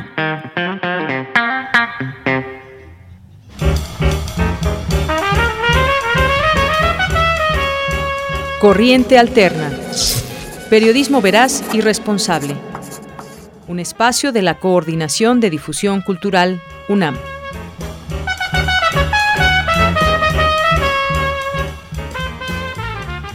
Bien, pues ya estamos dentro de esta sección de Corriente Alterna, Unidad de Investigaciones. En esta ocasión vamos a platicar con la reportera Dulce Soto, a quien saludo con mucho gusto. Ya está en la línea telefónica. Dulce, muy buenas tardes. Hola, Deyanira, buenas tardes. Muchas gracias por el espacio. Gracias a ti por estar con nosotros. Pues platícanos, eh, hoy nos vas a presentar un trabajo que tiene que ver, si nos ponemos a pensar con todo lo que ha pasado en la pandemia, en los distintos rubros, nos metemos al tema de la salud y encontramos muchas y tantas cosas y, aristas por donde eh, investigar e informar pero específicamente nos vas a hablar de aquellos eh, médicos y personal de salud que fue que fue contratado con esta pandemia, pues no había de pronto manos que alcanzaran, se hizo la apertura para que pudieran trabajar de manera eventual, se dijo en un principio, eh, con contratos eh, temporales, distintas eh, personas ligadas al sector de, de, la salud que atendieron específicamente a enfermos de COVID-19 y hoy, hoy ya han sido, digamos, despedidos, despedidos, terminan estos contratos pero esperan que se les asigne algún contrato, esperan que sean contratados de manera formal. Cuéntanos un poco qué vamos a escuchar en esta en este reporte que nos has preparado. Sí, Yanira, muchas gracias. Así es, eh, como tú lo mencionas, el año pasado, cuando los contagios de COVID-19 comenzaron a incrementarse, el gobierno federal lanzó una convocatoria para contratar a más médicos y enfermeras porque también como sabemos en el país existe un déficit importante de profesionales de la salud. Este déficit eh, ha existido desde administraciones pasadas. Es muy difícil cubrirlo de un jalón, pero entonces el gobierno lanzó esta convocatoria para contratar de manera eh, temporal, digamos, a profesionales de la salud para que ayudaran en la atención de la pandemia de COVID-19. Aunque ya sabían los profesionales de la salud que eh, iban a hacer contratos temporales, también se les dijo que existe la posibilidad y el compromiso del gobierno de después eh, regularizar su situación, entregarles eh, un contrato en donde puedan entrar de manera formal al sistema de salud.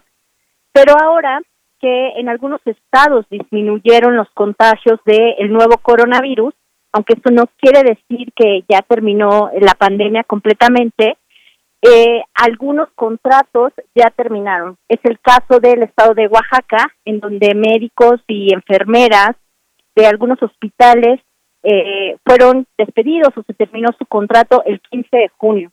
Entonces, eh, ellos piden que, que los recontraten, que los incorporen al sistema de salud y ante la falta de respuesta que tuvieron primero en Oaxaca, viajaron a la Ciudad de México, montaron un plantón en Palacio Nacional y desde el pasado 17 de junio estuvieron protestando desde las 6 de la mañana para pedir una audiencia con el presidente López Obrador, explicarle la situación y pedirle que, se les recontrate.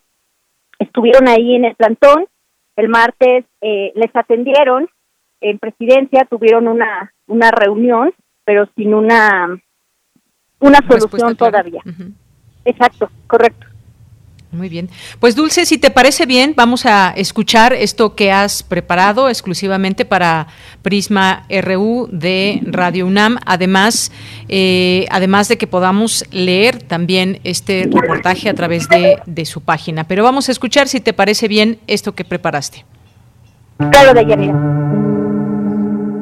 Después de que los contagios de COVID-19 disminuyeron en varios estados del país, algunas instituciones de salud terminaron los contratos con los médicos y enfermeras que emplearon para atender la pandemia. Aunque los profesionales de la salud sabían que trabajarían de manera eventual, aceptaron ayudar con la emergencia sanitaria, con la esperanza de que después fueran contratados como trabajadores de base. Desde diciembre de 2019, el gobierno federal prometió regularizar la situación laboral del personal de salud eventual a través del Instituto de Salud para el Bienestar, INSABI. Para exigir que esta promesa se cumpla, profesionales de la salud que fueron despedidos en Oaxaca organizaron un plantón afuera de Palacio Nacional. Vamos a escuchar a una de las enfermeras que participó en esta protesta. Ella es Laureana Montero, quien trabajó un año durante el pico de la pandemia en el Hospital Insabi número 25 de Juchitán, Oaxaca. Nosotros seguimos aquí por más que nada la promesa que nos hizo el señor presidente a raíz de esto de la pandemia. Nos prometió y creo yo que en todas las mañaneras ha dicho y reiterado de que todo el personal que estuvo laborando en primera línea durante esta pandemia del COVID sería recontratado. Pero pues hasta ahorita no tenemos ninguna certeza, algo, algo formal, solamente rumores, palabras, promesas. En este hospital, que fue inaugurado apenas el año pasado, se habilitó un área para personas con COVID-19. Sin embargo, una vez que el área COVID se desinstaló, el hospital cerró completamente y los profesionales de la salud se quedaron sin trabajo, como señala Gwendolyn Díaz, otra de las enfermeras quien también participó en el plantón. Escuchemos. Después de eso, durante esos días llegó un personal que era de Insabi y nos dijo que no nos preocupáramos, que íbamos a ser reubicados y que nos iban a marcar durante una semana, mucho. Nos esperamos y nunca nos marcaron, nunca nos dijeron nada. Tras las protestas de los médicos y enfermeras, autoridades del INSABI aceptaron escuchar sus demandas, pero no les dieron una solución. Simplemente les pidieron que atendieran este problema con las autoridades sanitarias de Oaxaca. La enfermera Laureana Monteros lamentó esta respuesta. Esto nos dijo. Muchos sufrimos por esa parte, pero pues a la, ahora sí que amor a la profesión, amor a la gente, a nuestra gente, le dimos la atención y estuvimos ahora sí que dando todo lo mejor de nosotros para poder este, apoyar a esa gente y recuperar y poder ir a su casita, ¿no?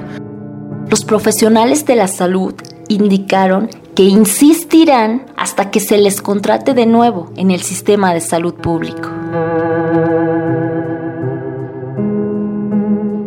Para Corriente Alterna, Dulce Soto.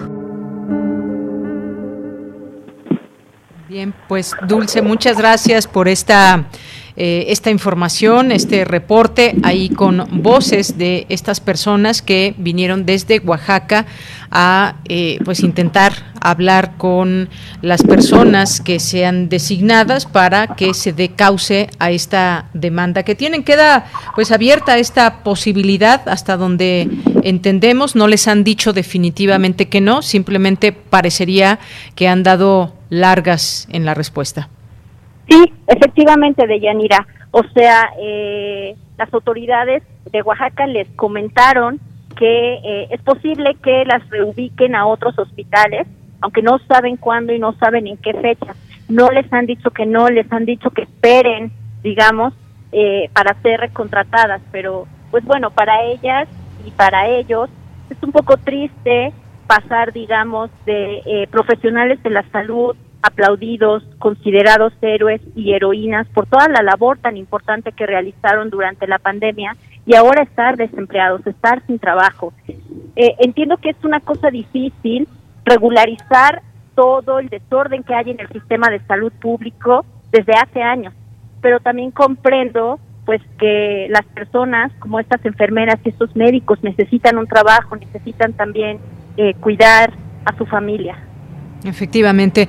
Pues Dulce, muchas gracias. Gracias por traernos esta información, esta investigación. Seguiremos atentos a este tema a través de ti. Muchas gracias. Gracias, Deyanira. Hasta luego. Hasta luego, muy buenas tardes. Dulce Soto, reportera de Corriente Alterna, Unidad de Investigaciones. Continuamos. Relatamos al mundo. Relatamos al mundo.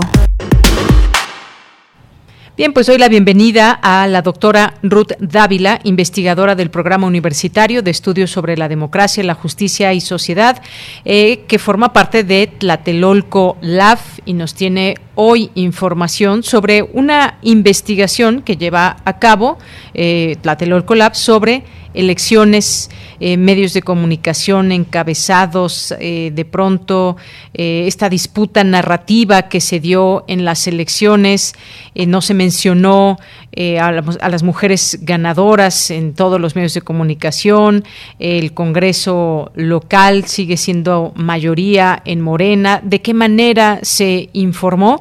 Pues vamos a platicar con la doctora Ruth, que ya está en la línea telefónica. Doctora, muy buenas tardes, bienvenida. Hola, buenas tardes, Deyanira. Este, eh, mucho gusto de estar aquí. Muchas gracias por la invitación y gracias también a todo, eh, a todas las personas que nos están escuchando. Bien, pues eh, me gustaría preguntarte en principio que nos platiques de este esta investigación que ya está publicada en la página del PUEX y ¿Qué pasó el 6 de junio? Así lo titulan. La lucha por los votos, las narrativas y los intereses. Es un trabajo amplio. Me gustaría que nos, eh, lo platiques a grandes rasgos. ¿Qué podemos encontrar? Sí, bueno, mira, en el, en el estudio que realizamos este, en Tlatelolco Lab del, del PUEX, este, bueno, lo que hicimos fue un análisis de tres capas, digamos, la capa física, la capa mediática y la capa digital, en donde, bueno, lo que encontramos fue justo como una disputa de narrativas, que no siempre estas narrativas pues tienen que ver directamente pues con la con la realidad, a veces es más bien como discursivo, ¿no? Este, y pues fue muy interesante, por ejemplo, en la capa mediática, como bien señalabas a, la, a la introducción de esta charla, eh, encontramos lo que lo que se presentó inmediatamente después del día de la elección este en los medios impresos por ejemplo y algunos portales de noticias donde se hablaba sobre todo pues de que había de que se había Morena había perdido el Congreso, de que había habido una derrota en la Ciudad de México. Y este poco se habló, por ejemplo, de que este, se ganaron 11, bueno, que, que Morena ganó 11 gubernaturas, que este también algo que me parece histórico, incluso inédito, es el hecho de que seis mujeres eh, ganaron un puesto muy importante que es a la gubernatura. Esto poco se señaló en los medios, al menos no en las primeras planas, incluso en los análisis de opinión tampoco se mencionó de, de una revisión que hicimos de eh, 48 eh, textos de opinión en los que además muy sintomáticamente solo ocho habían sido escritos por mujeres y de estos ocho solo uno eh, que se publicó en el diario Reforma este mencionaba esta cuestión no de que había eh, perdón, seis mujeres que habían ganado un, un puesto a la gubernatura. Entonces, este, pues también se hizo un análisis, por ejemplo, de cómo, cómo estas narrativas estuvieron presentes en redes sociales, por ejemplo, en Twitter, también en Facebook y en YouTube. Y, y déjame te cuento que en YouTube, por ejemplo, fue como más plural, es donde encontramos que hay mayor pluralidad de voces. Este, también esta idea que se ha construido mucho respecto a una polarización, pues en realidad no es tal, o sea, la cultura, las culturas este, políticas y democráticas, más bien este, lo que vemos es que hay una diversidad una diversidad de voces, o sea que sí se expresa como esta polarización en los medios, pero que más bien es un constructo discursivo. Efectivamente, eh, doctora Ruth, hay en este sentido, por lo que nos dices, eh, dentro de esta investigación, lo que pudieron encontrar es que hubo, te pregunto, eh, un sesgo informativo en medios tradicionales y una eh, opción que miró también muchas personas fue eh, por canales, por ejemplo, como el caso de YouTube. ¿Y cuál fue esta, digamos, narrativa que se, que se ha utilizado en los medios de comunicación eh, tradicionales, digamos, los más conocidos? ¿Hay, desde tu punto de vista, o hubo un sesgo a lo largo de este periodo, este proceso electoral? Eh, pues más que llamarlo como tal sesgo, yo creo que eh, los, los, este, las narrativas que se construyen en los medios, digamos, tradicionales, pues tienen más que, que ver pues con intereses de todo tipo, ¿no? Intereses políticos, ideológicos. Finalmente los medios son actores políticos. Entonces, mira, encontramos, por ejemplo, que en, revisamos eh, 18 primeras planas de las cuales 12 destacaron el triunfo de la oposición y la derrota de Morena y este por tanto de la 4T, ¿no? y, y, en ese sentido se construyeron eh, dos narrativas, una que iba orientada a señalar que Morena había perdido el Congreso y que había habido un descalabro y una derrota en la Ciudad de México, eh, marcando mucho esta cuestión de, de lo que ocurrió en la Ciudad de México. También este, revisamos 43 textos de opinión, de los cuales 21 señalaban que, que Morena perdió en diferentes, digamos, tonos de, de, discurso. Este, y bueno, también entrevistas que se hicieron a diferentes actores de la vida pública, entre ellos, este, pues a incluso a empresarios, ¿no? Este, y, y que, que mencionaban justamente este pues el, el, la derrota este de la de la de Morena y por tanto de la 4T y sobre todo el énfasis en que se había perdido este el, el Congreso cuando los números pues en realidad este pues ya muestran otra cosa no por ejemplo esto que mencionaba eh, respecto a a que Morena ganó 11 de las 15 entidades en disputa la alianza eh, va por Querétaro, por ejemplo, la, eh, eh, que, es, que era una alianza entre eh, el PRI, me parece, y el no recuerdo ahorita ¿En dónde? Partidos, pero bueno, habían ganado en Querétaro, el Partido Verde mm. ganó en San Luis Potosí y Movimiento Ciudadano en Nuevo León. Y la alianza va por México, que era la alianza eh, PAN-PRI-PRD, eh, ganaron sí 10 de las 16 alcaldías de la Ciudad de México y 14 distritos locales de 33. Entonces, bueno, eso casi no no se ve, es más bien una construcción como de una narrativa, ¿no? Este que, que va enfocada a posicionar un un, discurso. Un, proyecto, un discurso. Exacto. Este y en, en, cuanto a la Cámara de Diputados, por ejemplo, tenemos que este la alianza o, o Morena, PT y Partido Verde tienen 186 de 300 distritos este, aunque sí tuvo menos porque en 2018 habían ganado 220 y la alianza PRI, PAN y PRD ganaron 107 distritos. Entonces, bueno, vemos que este que en realidad pues no no fue tal y como lo señalaron sus primeras planas de los de los diarios, ¿no? Y bueno, pues también aunado a esto que en este proceso se dieron también algunas algunas eh, fake news que iban siendo eh, de alguna manera desmentidas en su oportunidad, como el caso de algunas encuestas de salida y demás. Eh, bueno, pues esto es lo que ustedes investigaron, fue un análisis que se hicieron a distintos eh, medios de comunicación, eh, artículos de opinión, portadas eh, las ocho columnas al día siguiente, eh, cómo se mostraron. Hay, digamos, dices, no, no tanto es un sesgo, pero sí cada, digamos, cada alianza o cada bloque eh, lo ponen ustedes como lo pro 4T o algo, como lo pusieron, aquí lo, lo estoy buscando, de cómo, cómo se dio esta información.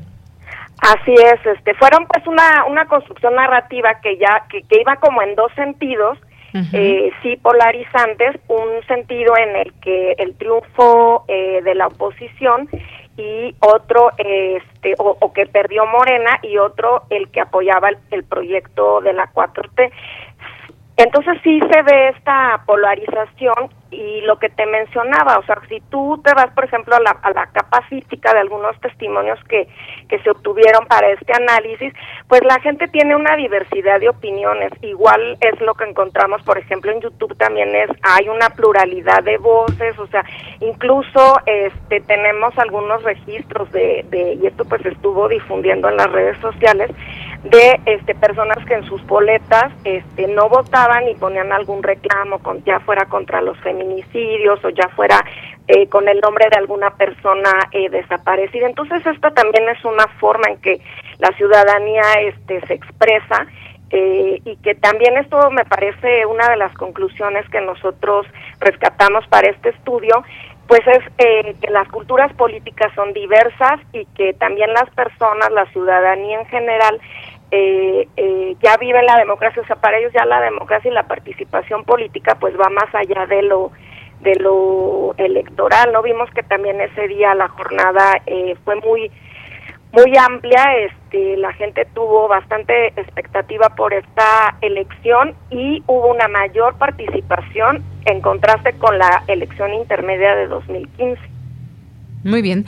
Bueno, pues yo quiero invitar al público que nos esté escuchando, porque déjenme decirles, es una investigación muy amplia donde podemos encontrar todos estos datos y más. Hay otras cosas que no, por cuestión de tiempo, no podemos platicar, pero está alojada esta investigación en la página del PUEX, que es puedjs.unam.mx, diagonal Tlatelolco Lab, y ahí pueden encontrar qué pasó el 6 de junio, le dan clic y les despliega toda esta información, todo este análisis que hizo este equipo de Tlatelolco Lab.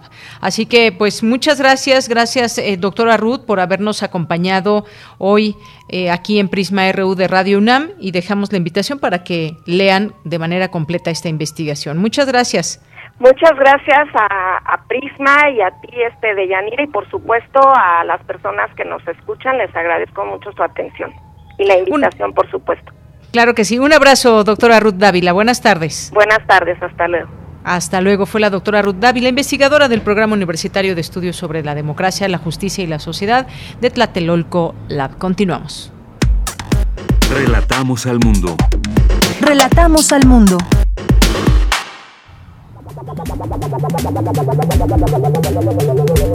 El refractario, RU. Bien, pues no podemos terminar la semana sin el análisis del maestro Javier Contreras, maestro en Derecho, profesor de la Facultad de Derecho y de la FESA Catlán. Te saludo con gusto, Javier. Buenas tardes. Hola, ¿qué tal, Deyanira? Muy buenas tardes para ti, para todo el amable auditorio de Prisma RU. Finalizamos una nueva semana y con ello tenemos la noticia de que ha sido revocado el fallo del juez Fierro con respecto a las suspensiones de industria eléctrica. Recordarán que hace algunas semanas en este mismo espacio habíamos tocado este tema, su trascendencia, relevancia y por supuesto polémica, en tanto la suspensión de todos estos contratos que se habían concedido tiempo atrás en sexenios pasados con respecto a la operación del mercado de la industria eléctrica. Resulta de suma importancia recordar esto porque se hizo célebre el fallo de un juez eh, Fierro donde eh, había suspendido las acciones de las reformas en materia de la ley de industria eléctrica promovida por el presidente López Obrador y aprobada en su momento por ambas cámaras. Es decir, esa reforma ya existe y ya tendría que estar operando. No obstante, el fallo del juez Fierro, en tanto los amparos promovidos, lo que ha permitido es suspender el acto de esta nueva ley de industria eléctrica, de estas reformas, y mantener el mercado y sus relaciones como se encontraban previa a la reforma. Sin embargo, el segundo tribunal colegiado de circuito en materia administrativa con especialización en competencia económica, radiodifusión y telecomunicaciones ha aprobado por unanimidad que se revoque esta medida cautelar otorgada por el juez Fierro a las empresas hidroeléctrica Cajón de Peña y Energía Verde Meyer. ¿Esto qué significa? Que podrá mantenerse en su práctica de mercado como se encontraba eh, perdón, que ya no podrá mantenerse como se encontraba previa a la reforma, sino que ahora se tendrá que adecuar con la nueva reforma. Esto es altamente polémico y de mucho análisis, puesto que recordaremos que en semanas recientes el presidente López Obrador había amagado con promover una reforma constitucional para fortalecer a la Comisión Federal de Electricidad y darle una mayor participación en el mercado de la industria eléctrica.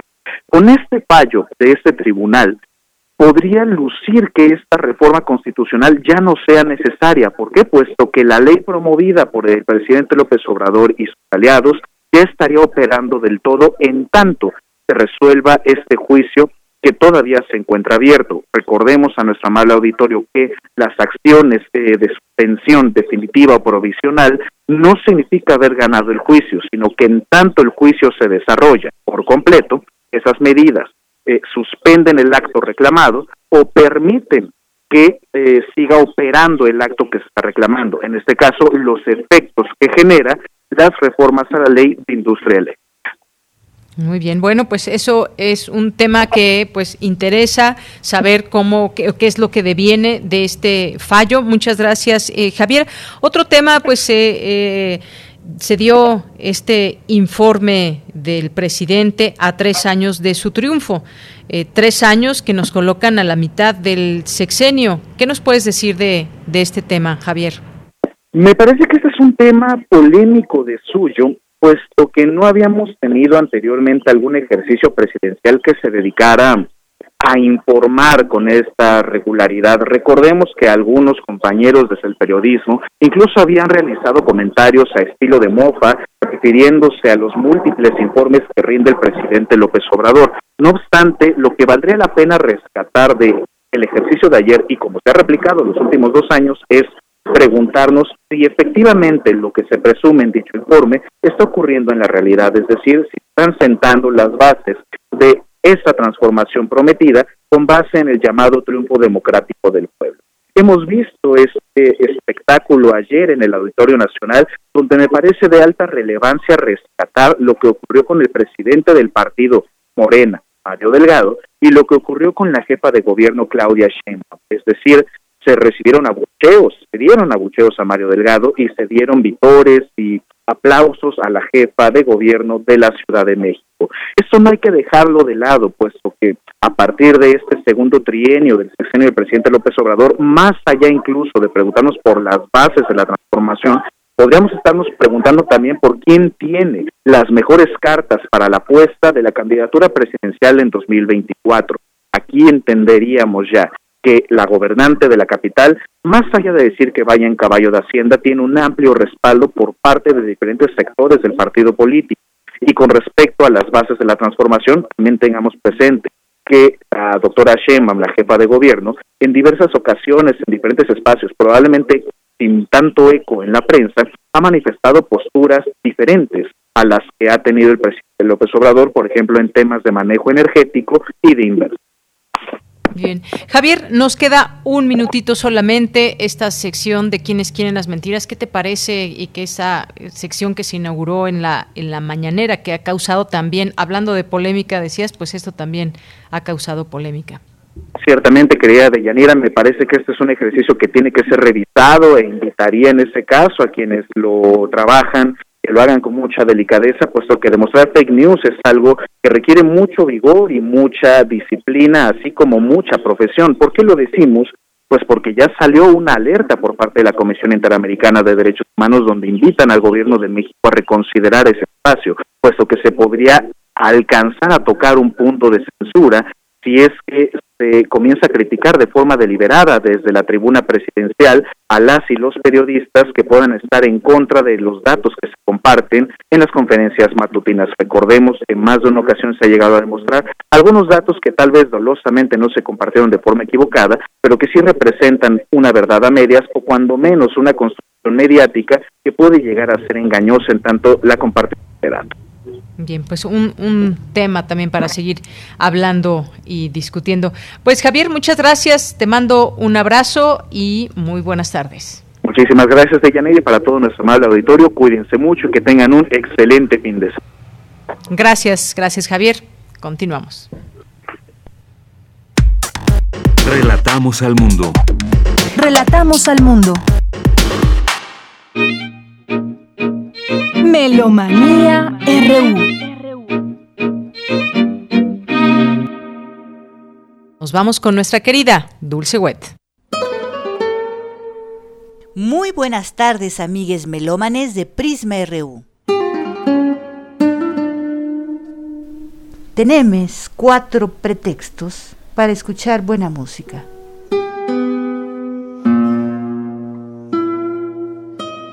Dos efemérides de nacimiento, una invitación del doctor Gustavo Delgado Parra y un in memoriam de Frederick Rebsky.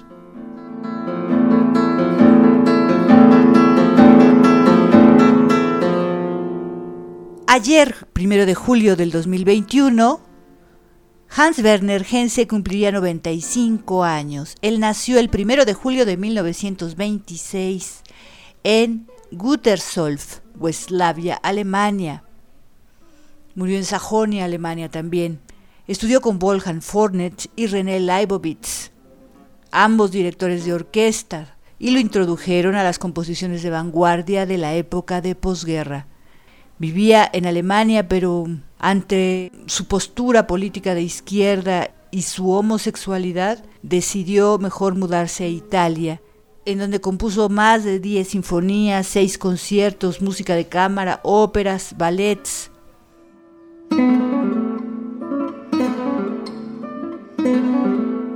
Estamos escuchando Mad Lady Macbeth, que es una imagen de una loca, dice el propio Hans Werner Hense, como si fuera María Calas haciendo un recorrido con su vestido largo y su cabello suelto y su mirada loca en el rostro en un palacio vacío lo que estamos escuchando es una sonata para guitarra, el segundo movimiento, con Eugenia Cantó en la guitarra, un álbum del 2001, austriaco del sello Pricer Records.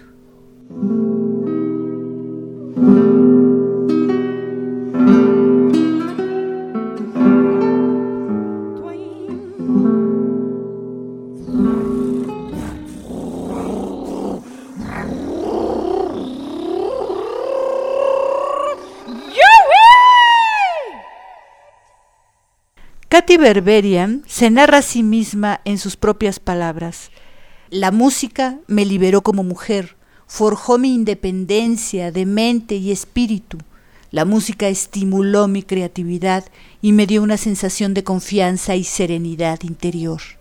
La música es el aire que respiro y el planeta en el que habito. La única forma en que puedo pagar mi deuda con la música es llevándola a otros con todo mi amor. It's Superman!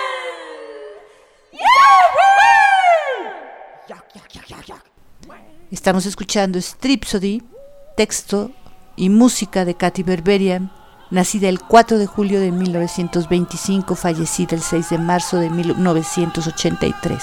Es un disco Armonia Mundi austriaco-estadounidense producido en el 2011 con el Theater of Voices dirigidos por Paul Hillier.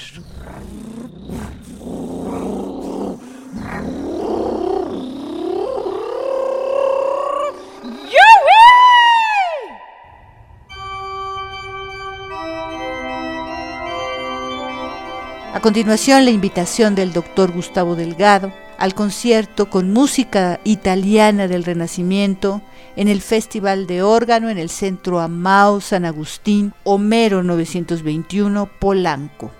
Muy buenas tardes, estimados amigos de Melomanía y Prisma RU. Soy Gustavo Delgado, organista y director del Festival Internacional del Órgano Barroco invitándoles a los conciertos del Festival Internacional del Órgano Barroco que llevamos a cabo de manera regular todos los primeros domingos de cada mes.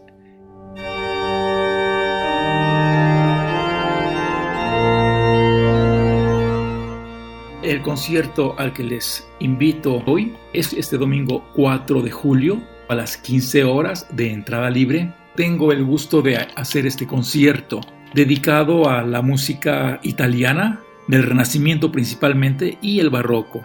Voy a iniciar con un par de entonaciones de Andrea Gabrieli, danzas, piezas de corte muy popular, de Antonio Valente, La Romanesca, Balo de la Intorcha, de Ascanio Mayone, una partita diversa, Sopra Fidele, una toccata per il cembalo cromatico, también de Antonio Valente, una gallarda lombarda y una basha fiamminga. Después, piezas de Girolamo Frescobaldi, la tocata prima y la tocata cuarta del segundo libro de tocatas publicado en 1626 y también del mismo libro Un caprichoso para la batalla. Posteriormente escucharemos de Giovanni de Macche Consonanze Stravaganti piezas que buscan unos artificios armónicos muy atrevidos. Posteriormente, una serie de danzas más de Antonio Gardane. Después de Bernardo Storace, Ballo della Battaglia.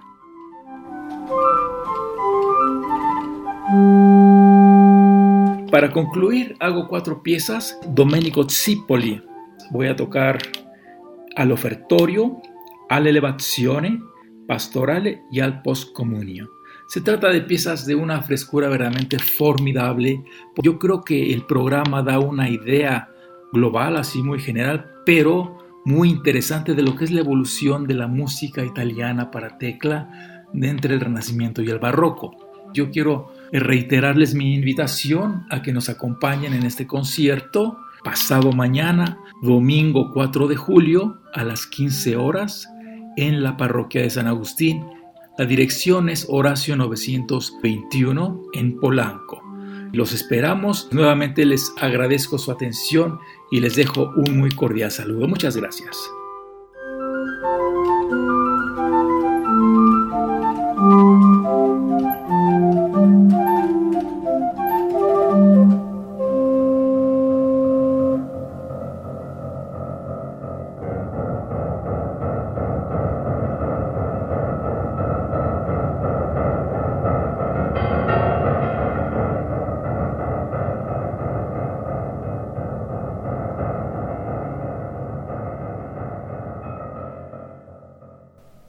Frederick Anthony Revsky, compositor y pianista estadounidense, falleció el pasado sábado 26 de junio a los 83 años de edad. Él nació en abril de 1938, fue gran maestro también, pionero de la música electrónica y profesor de composición en Lieja, Bélgica. Gran parte de su obra está marcada por su compromiso político y social, Estamos escuchando Winsboro Cotton Mile Blues de 1980, basada en un canto laboral de protesta del mismo nombre, que ilustra las deplorables condiciones laborables que existían en los años 30 del siglo XX en una textilera en Winsboro, North California. La pieza abre con sonidos propios de una fábrica, embulados con figuras rítmicas repetitivas y acumulativas, hasta clústeres enormes, fortísimos, que requieren el uso de los antebrazos de los dos pianistas que están tocando es música del álbum Junctions, Split Second Piano Ensemble, Roberto Hidalgo y Mark Belocan, álbum mexicano del sello Urtex Digital Classics, producido en el 2007.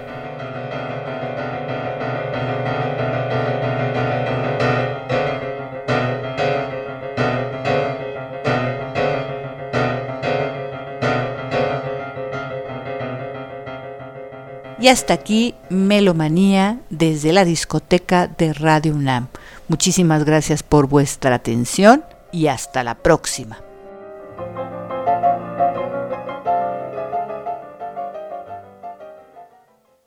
Bien, pues muchas gracias a nuestra compañera Dulce Wet por su Melomanía RU. Y ya casi nos vamos, antes también por todas las personas que nos están y nos han preguntado por nuestro podcast. Estamos teniendo algunos problemas técnicos, créanme que pues estamos tratando de solucionarlo para que pronto tengamos nuestros podcasts como normalmente ustedes los buscan y puedan encontrar las entrevistas, las secciones, las notas que ustedes quieran. Pues nos vamos a despedir. Ya eh, decíamos, la UNAM eh, tiene su periodo de tres semanas de vacaciones. Nosotros estaremos la siguiente semana. Acompáñenos. Y pues nos vamos a despedir con esta música que nos pidió Mayra Elizondo, aunque no precisamente en la playa, pero pensar, imaginar que estamos en la playa, sin mirar al cielo nublado de aquí, la tormenta que está próxima a caer. Te mandamos muchos abrazos, Mayra, así como a todo nuestro público Radio Escucha. Esto es de los Rabanes y se llama Senor señorita. A mí me gusta su style. Y gracias allá a Coco, a Rodrigo, a Denis, aquí en el micrófono se despide a nombre de todo el equipo de Yanira Morán. Que tenga muy buena tarde y muy, muy buen provecho. Hasta el lunes. Llego improvisando, nunca fallando con lyrics en el mando,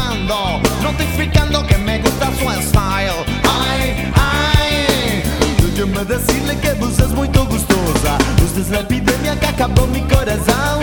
En Río de Janeiro no se fala de otra cosa. Que soy un suceso y mi estilo es la sensación. Y todas las mujeres se menean con este swing. Siempre que yo les canto no se pueden resistir. Originales el demente es de Sgt. McLean. Y lo que es en la pista de rabanes para ti que está sonando. No sé qué es que está acabando y contagiando. Notificando que me gusta su style.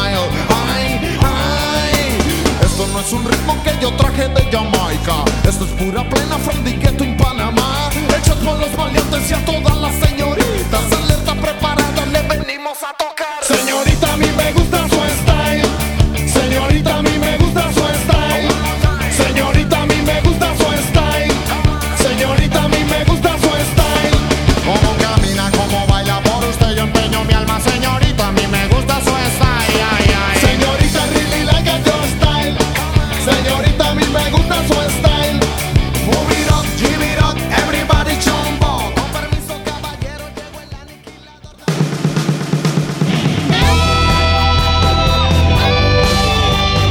Prisma RU.